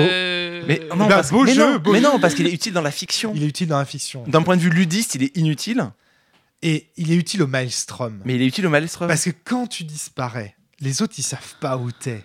Et donc, ils, ils ont des réflexions qui leur traversent l'esprit, qui, qui sont vraiment euh, spécifiques. Ouais, tu vois. mais euh, alors il y, y a des fois où il m'a été utile parce que euh, dans le sens où même je suis quand même allée au bout de mon action, je suis arrivée à un endroit et j'ai réapparu et j'ai fait ce que je voulais faire. Il y a des fois où je disparais et puis bah le combat il se fait sans moi quoi. Bah oui, bien sûr. oui, mais alors, ce Bah, c'est faut- bien les gars, vous avez bien Ce joué. qu'il faut dire aussi, c'est qu'il se fait, il est gratuit. Il ne te fait pas perdre une action en jeu. C'est perdre un mouvement. Ah non. C'est pendant une phase de mouvement. Nous, on tel qu'on l'a compris, c'était à la place de votre mouvement. ah non, non, pouvez, euh, Ah non, non, je crois pas. C'est bon, pendant on va vérifier juste mouvement. après. Là, on va On vérifier va juste vérifier après. juste après, mais les cartes sont sur la table en plus. Après, il faut, faut faire Non, attention. non, non. On joue avec euh, Fabien qui a peut-être une version euh, un peu oui, plus il a une ancienne. version de bêta test. ouais. Donc c'est possible que ce soit un peu différent. euh. Alors, ce que je voulais Bon, dire. mais, mais c'était pas celui-ci que je pensais, je sais plus auquel je pensais. euh, Bon, enfin bref, voilà, un pouvoir de Knight. euh, Ah non, vous avez raison, et de permettre d'utiliser une phase de mouvement pour disparaître. Effectivement, Et tu ouais. perds une phase de mouvement. Bon, c'est un point d'anima, c'est rien du tout. Ah non bah, une, une phase de mouvement, c'est ton anima. Ah non, non, non, non, non, non, non, non, non. Non, non, t'as une phase de mouvement par euh, anima. Ah, alors, dans le jeu de société, ça serait. T'as une phase de mouvement où tu dépenses tes points de mouvement pour te déplacer, et une phase d'action où tu dépenses tes actions. Et si tu perds ta phase de mouvement, tu perds l'opportunité de déplacer, de perdre, faire tous Bon, tes en- mouvements. non, non, non, dans, dans Vademecum, T'inquiète pas, je crois qu'en fait, une fois sur deux, je triche. hein, euh. Oui, d'accord, ok. Donc, ça, c'est bien. Tu as, tu as une fa- En fait, dans Vademecum, tu as autant de phases de mouvement que tu as d'anima. Donc ça veut dire que si j'ai 3 d'anima en tant que queen, je peux me déplacer 3 fois en tant que reine? Non, tu, c'est- tu sacrifies toutes tes phases de mouvement. C'est bien précisé sur la carte. Sacrifier toutes les phases de mouvement de ce tour. Bon, ok, alors. Tu vois, ça fait ouais. partie des imprécisions Ouais. qui. euh, Mais tant mieux, si, petite, ça, euh, si ça crée du jeu. Écoute, moi, c'est ça l'essentiel pour moi. C'est pas. C'est. Bon. Alors après, euh, on, va peut-être pas discuter spécifiquement de Vademecum. Si, non, c'était voilà, c'était les pièges. voilà, C'était poser pièges. les pièges. Et les pièges, tu les poses et personne n'y va. Donc ils sont là, et ben ils sont bien, ils sont, c'est, voilà, c'est bien, ils sont. bien. Ils sont au chaud. Ils, sont- euh, ils ont découvert le jardin, euh, c'était cool, Ouais, euh, ouais, voilà. Et, euh, ben ouais, c'est mais, mais ça me fait poser la question est-ce que c'est moi qui les utilise mal? Est-ce qu'il faudrait que je les place à un autre endroit, à un autre moment Et c'est. c'est- Enfin. Voilà, et ça, c'est le fait de se poser la question de c'est moi qui les utilise mal, c'est ça que. que... Ah oui, du coup, C'est un te- pouvoir un peu frustrant. C'est comme le- l'exemple de Yennes, c'est le pouvoir que tu vas utiliser, mais qui va rien faire dans la fiction. Bon, là, c'est pareil. Là, par contre, là, les pièges, je suis sûr de moi, c'est euh, pendant une phase de mouvement, euh, ça vient pas en remplacement. Ça, c'est sûr et certain. Oui, non, là, oui, non, je, je sais, je bien, mais ça. juste. euh, ouais, c'est comme quand tu poses les mines dans Mario je Kart. pense ou que c'est parce que j'ai pas la puissance de calcul d'Adrien ou d'un autre. Non, mais c'est- Non, non, vraiment fait, pas. Le Non, problème, non, non, non, le problème des mines de toute façon générale, c'est qu'il y a tellement de cases sur l'échiquier. C'est ça. Tu places trois mines, C'est ça. les ennemis sont à des endroits particuliers, on va les flinguer, on va. Tu peux pas prévoir leur déplacement En en fait, c'est pas une capacité qui doit euh, se jouer comme ça. C'est-à-dire, en fait, de toute façon, il y a très peu de mines qui vont exploser. J'en ai quasiment, honnêtement, j'en ai quasiment vu aucune. Sur 15 parties, il y a peut-être deux ou trois mines qui vont exploser. C'est vrai que c'est rare. C'est de l'ordre du spectre royal ou du valet de pique. Mais c'est un pouvoir qui est gratos. Donc tu peux l'utiliser comme tu veux. En fait, ce qui me pose problème, c'est que dans la manière ensuite de ce que, que tu dis ensuite, c'est Ah, mais du coup, j'ai l'impression d'être nul. Mais là, attends, Natacha, là, c'est un problème. Je veux dire, c'est un, un complexe d'infériorité que tu as. Faut pas, le- faut pas avoir ce complexe, t'inquiète. Non, mais enfin, après, je te- euh, je du coup, j'ai arrêté de rassure, l'utiliser, hein. Enfin, je veux dire. euh, non, mais, mais non, au contraire, en fait, c'est gratuit. C'est gratuit. En fait, utilise-le. point- C'est ce que je te dis. Utilise-le, mets-les n'importe où. Voilà, c'est ça. Et le jour où ça marchera, tu seras super contente. C'est ça en fait. Il faut pas chercher à, tu vois, c'est exactement, exactement ça. Donc en fait, il faut pas se frustrer, il faut pas se dire euh, ah ben zut, je dois mal l'utiliser parce qu'il doit être. En fait non, parce qu'Adrien a raison. Effectivement, il y a des pouvoirs que j'ai mis qui sont uniquement là pour provoquer des ce, trucs. ce- ce euh, pouvoir, il ressemble à une technique de drague qui est euh, tu t'approches d'une nana ou d'un mec et tu fais Salut, je suis voyant. Comment ça, t'es voyant? Bah vas-y, pense à un chiffre entre 1 et 1 million. Et un nombre entre 1 et 1 million. Et tu dis un nombre. ouais. Eh, le coup ça marche, ah, je veux dire, si tu chopes pas, mec, euh, putain, je sais pas ce qu'il te faut, quoi. Ouais, t'as une chance sur un million quoi. Ouais, c'est ça. Peut-être moins, parce que je suis sûr que si tu, euh, Si tu déjà regardes tu fais- quelques articles sur quand on demande un chiffre à des gens, il y a des, tu dois avoir des pics à certains trucs et tu prends celui-là et tu, tu dis toujours le même. Ouais, Ouais, par exemple, tu dis pense à une couleur et euh, c'est sûr que la personne pense au rouge. mais la couleur, c'est c'est trop faible parce qu'il y a trop ouais. peu de couleurs. Tu vois, tu dis un nombre entre 1 et 100, entre 1 et 1 million, tu, le, le 10, c'est- tellement improbable qu'il trouve que s'il trouve, c'est qu'il est voyant. Enfin, ou, tu vois, en tout cas, il y a quelque chose, tu vois, c'est une. Hmm. C'est ça, faut le voir comme ça en fait. C'est- J'ai une chance sur un million que ça marche, mais le jour où ça marchera, je serai content. En tout cas, je trouve qu'on comprend bien, tu vois, là du coup, on comprend encore mieux ce que c'est pour toi le, gadget. C'est que hum, c'est vraiment ça, c'est quelque chose qui est utile au Maelstrom et, pas forcément euh, qui va avoir un petit impact de temps en temps sur le contenu fictionnel. Mais ça va être difficile à évaluer. euh, du coup, en tant qu'auteur de jeu, ça doit être difficile d'évaluer la pertinence d'un gadget quand même. Mais bon, c'est. Alors oui, non, parce qu'il y a le gadget qui peut utile, puis après, tu as quand même des gadgets qui sont souvent utilisés dans Vademecum, on les utilise quasiment tout le temps, les gadgets. Dans euh, INS, on crée tous nos plans autour de ces gadgets. Dans, euh, dans Donjons et Dragons, tu passes ton temps à te battre en utilisant tes gadgets. C'est juste que ben, tu, tu hésites entre les, les N outils que tu as à ta disposition. Quand tu joues à. En fait, même dans World, c'est- t'as des jeux où les gadgets sont peu utilisés, t'as des jeux où ils vont être plus utilisés, mais euh, c'est le fait de pouvoir ou non les utiliser. Je, je trouve intéressante la réaction de Natacha quand même vis-à-vis de ça. De dire, ouais, euh, faut, Oui. faire- faut prendre, regarde, là, tu viens de- en fait, tu viens de trouver un mauvais gadget Oui, finalement. je Il peut y avoir de la. En fait, c'est ça. Faut, Il faut faut, que les- faire attention à ce qu'on fait parce que. faut en fait, c'est ça. Faut que le gadget évite la frustration au maximum. Ouais. C'est-à-dire qu'il faut que ce soit des potentialités qui aient une chance d'a- d'avoir lieu. En tout cas, il faut que les gens les comprennent comme des potentialités et pas comme des obligations de résultats. Parce Ouais. que du coup, sinon, Ouais, c'est ça, tu vois la différence. Natacha. C'est que du coup, toi, tu te dis, merde, il y a une obligation de résultat Ou sur alors- ces mines alors- et je vais pourrir l'équipe parce que je les ai mal posées. Alors qu'en fait, pas du Et- tout. Ou alors les penser comme ce que tu dis, c'est si euh, ça c'est souvent utile et que ça a des impacts, penser à un coût important. Et si en revanche c'est un pouvoir qui, que tu sens euh, très peu probable d'avoir lieu, il faut que son utilisation soit presque gratuite. Et c'est le cas de tes mines par exemple. Là, là c'est gratos, complètement. Oui, c'est ça. En fait c'est cette idée-là. Mais tu vois, ça provoque quand même chez Natacha du coup la question de se dire mais c'est ce que c'est moi qui joue mal ou ce pouvoir est à chier? C'est ça hein, que fait moi. C'est ça qui est rigolo. Mais moi, je trouve que ça fait partie de la dynamique de joueur. C'est que moi, justement, avec Queen, tous mes pouvoirs, il y en a plein. Je dis, bon, bah, ça, ça me sert à rien, ça me sert à rien. Et puis finalement, le jour où je vais l'utiliser, bah, je serais content de les avoir, quoi. Et en plus, c'est marrant parce que parmi les pouvoirs que tu as cités hier soir, euh, quand on en discutait, euh, qui servent à rien, je sais qu'il y a des pouvoirs qui sont gro- grave utiles. Quoi. Donc Bah, ça veut dire que tu juste pas trouvé. non, la écoute, voie, ce- quoi. celui auquel je pense, on revérifiera dans les règles tout à l'heure. On Ouais. en discutera entre nous pour pas spoiler les, auditeurs. Oui, alors moi c'est pareil. Euh, Sur les mines, il faut revérifier dans les règles, mais d'après ce que j'ai compris, c'est elles explosent à un moment donné. Et en fait, moi, ce qui me fait peur aussi, c'est en fait elles explosent sous les pieds de pas la personne que je voulais, quoi.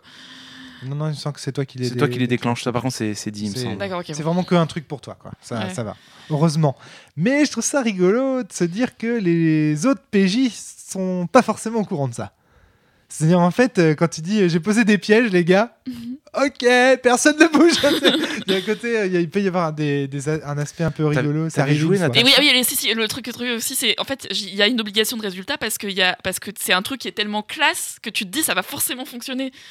Il y, a- une espèce de pression euh, social derrière. à ou je sais cause pas de comment- Rambo et tout ça. où Ouais, ou, effectivement, y a je sais pas, pression sociale, euh. mais pression culturelle. Je sais pas comment appeler ça, mais te- tu te dis c'est. Après, un des trucs qui joue beaucoup. ça, ça marche dans, ça- en fait, ça marche dans les fictions non jeux de rôle, donc ça doit marcher. en- Enfin, tu vois, il y a un. Alors, un, un des trucs qui joue beaucoup là-dedans, Natacha, c'est qu'on a on a eu aucune scène de combat où on était en position défensive parce que la mine c'est pas une arme d'offense d'offense c'est une arme de défense Ah putain. Et du coup quasiment tous les combats c'est nous qui allons vers les ennemis. Ouais. et alors moi je pense à un com- il y a un combat où les ennemis viennent vers nous. Mais le problème c'est qu'on n'a pas de temps de planification pour aller les poser. C'est ce que je t'ai dit c'est il aurait fallu que toi dans les scènes d'infiltration tu aies le droit d'explorer trouver les ennemis placer tes mines et revenir avant qu'on déclenche le combat. Bon c'est du enfin Je- c'est c'est Non, non, mais en fait, après, voilà, c'est- tout- en fait on discuter verra, d'un euh, gadget ça comme ça ça montre la force du gadget aussi Exactement, et ça montre aussi sa complexité. Parce que tu vois, un gadget comme ça dans les mains d'Adrien ou dans les mains de Natacha, ça ne provoque pas le même effet sur leur brainstorm personnel et donc sur le maelstrom. Parce que moi, Natacha frustrée à ma table, euh, ça, ça- moi, ça me fait mal au maelstrom, tu vois. je- ça, me- ça me fait chier quand on joue à des jeux, on joue très souvent avec Natacha. Quand c'est des jeux de calcul et tout ça, et je vois Natacha en peine, moi, ça me fait chier, quoi. Vraiment pour elle, je me dis merde, euh, ça le fait pas euh, et tout, quoi. Et donc, du coup. euh, tu vois, tu, tu- parfois, enfin, moi, sur Vademecum, ma grande frustration en tant qu'auteur, c'est toujours la même chose. Je me dis, ah, si seulement elle avait pris ce personnage-là au lieu d'avoir pris, tu vois, par exemple, par rapport à toi, Natacha, je me dis, ah, si seulement elle avait joué ce perso-là plutôt que ce perso-là. Et pareil pour toi, Adrien, et de me dire, ouais, ça aurait été différent. Peut-être pas, peut-être que les problèmes auraient été ailleurs. Mais il y a en tout cas aussi des problématiques de joueurs, tu vois, de mentalité, de, psychologie aussi. Hmm. Et là, c'est très difficile. Après, de- euh, je, je prends du plaisir sur plein de trucs dans des make-up. hein. Enfin, je m'oublie pas euh, non plus, euh, même dans les phases de combat d'ailleurs. Hein. Merci de le préciser. Quoi. le jeu est pas sorti, on est déjà à moitié en train de le deviner ou pas. Donc voilà, mais euh, c'est en tout cas voilà. Alors, là ici, en l'occurrence, connaître le L'implication euh, des personnages dans la fiction, elle y est vraiment. euh, Voilà. Très bien. Bon, bah ça va alors. Mais euh, voilà. En tout cas, merci euh, Adrien pour euh, ce sujet. Je pense qu'on a déjà bien fait le tour. Ouais, on a dit beaucoup de choses. Euh, on a, on- j'ai envie de dire, on a défriché. On Ouais. a De toute façon, moi, mon objectif là-dedans, c'était de venir présenter ma réflexion, Ouais. euh, la soumettre aux auditeurs qui, Moi, qu'ils y réfléchissent. Un- en fait, c'est vraiment. En fait, moi, c'est ma, c'est ma piste de réflexion actuelle sur euh, ma création de jeu. J'en ai plusieurs, c'en est une. Moi, en tant que game designer, ce, que- ce qui, ce qui m'intéresse beaucoup dans la piste que tu proposes, c'est que ça permet de réinterpréter certaines critiques qu'on m'a faites sur mes jeux précédents Ouais. à l'aide d'un jour nouveau, en disant ah ouais peut-être que ce gadget-là, il est frustrant, peut-être que ce gadget-là, il était trop présenté sous l'aspect narratif et pas assez comme un gadget Mm. justement.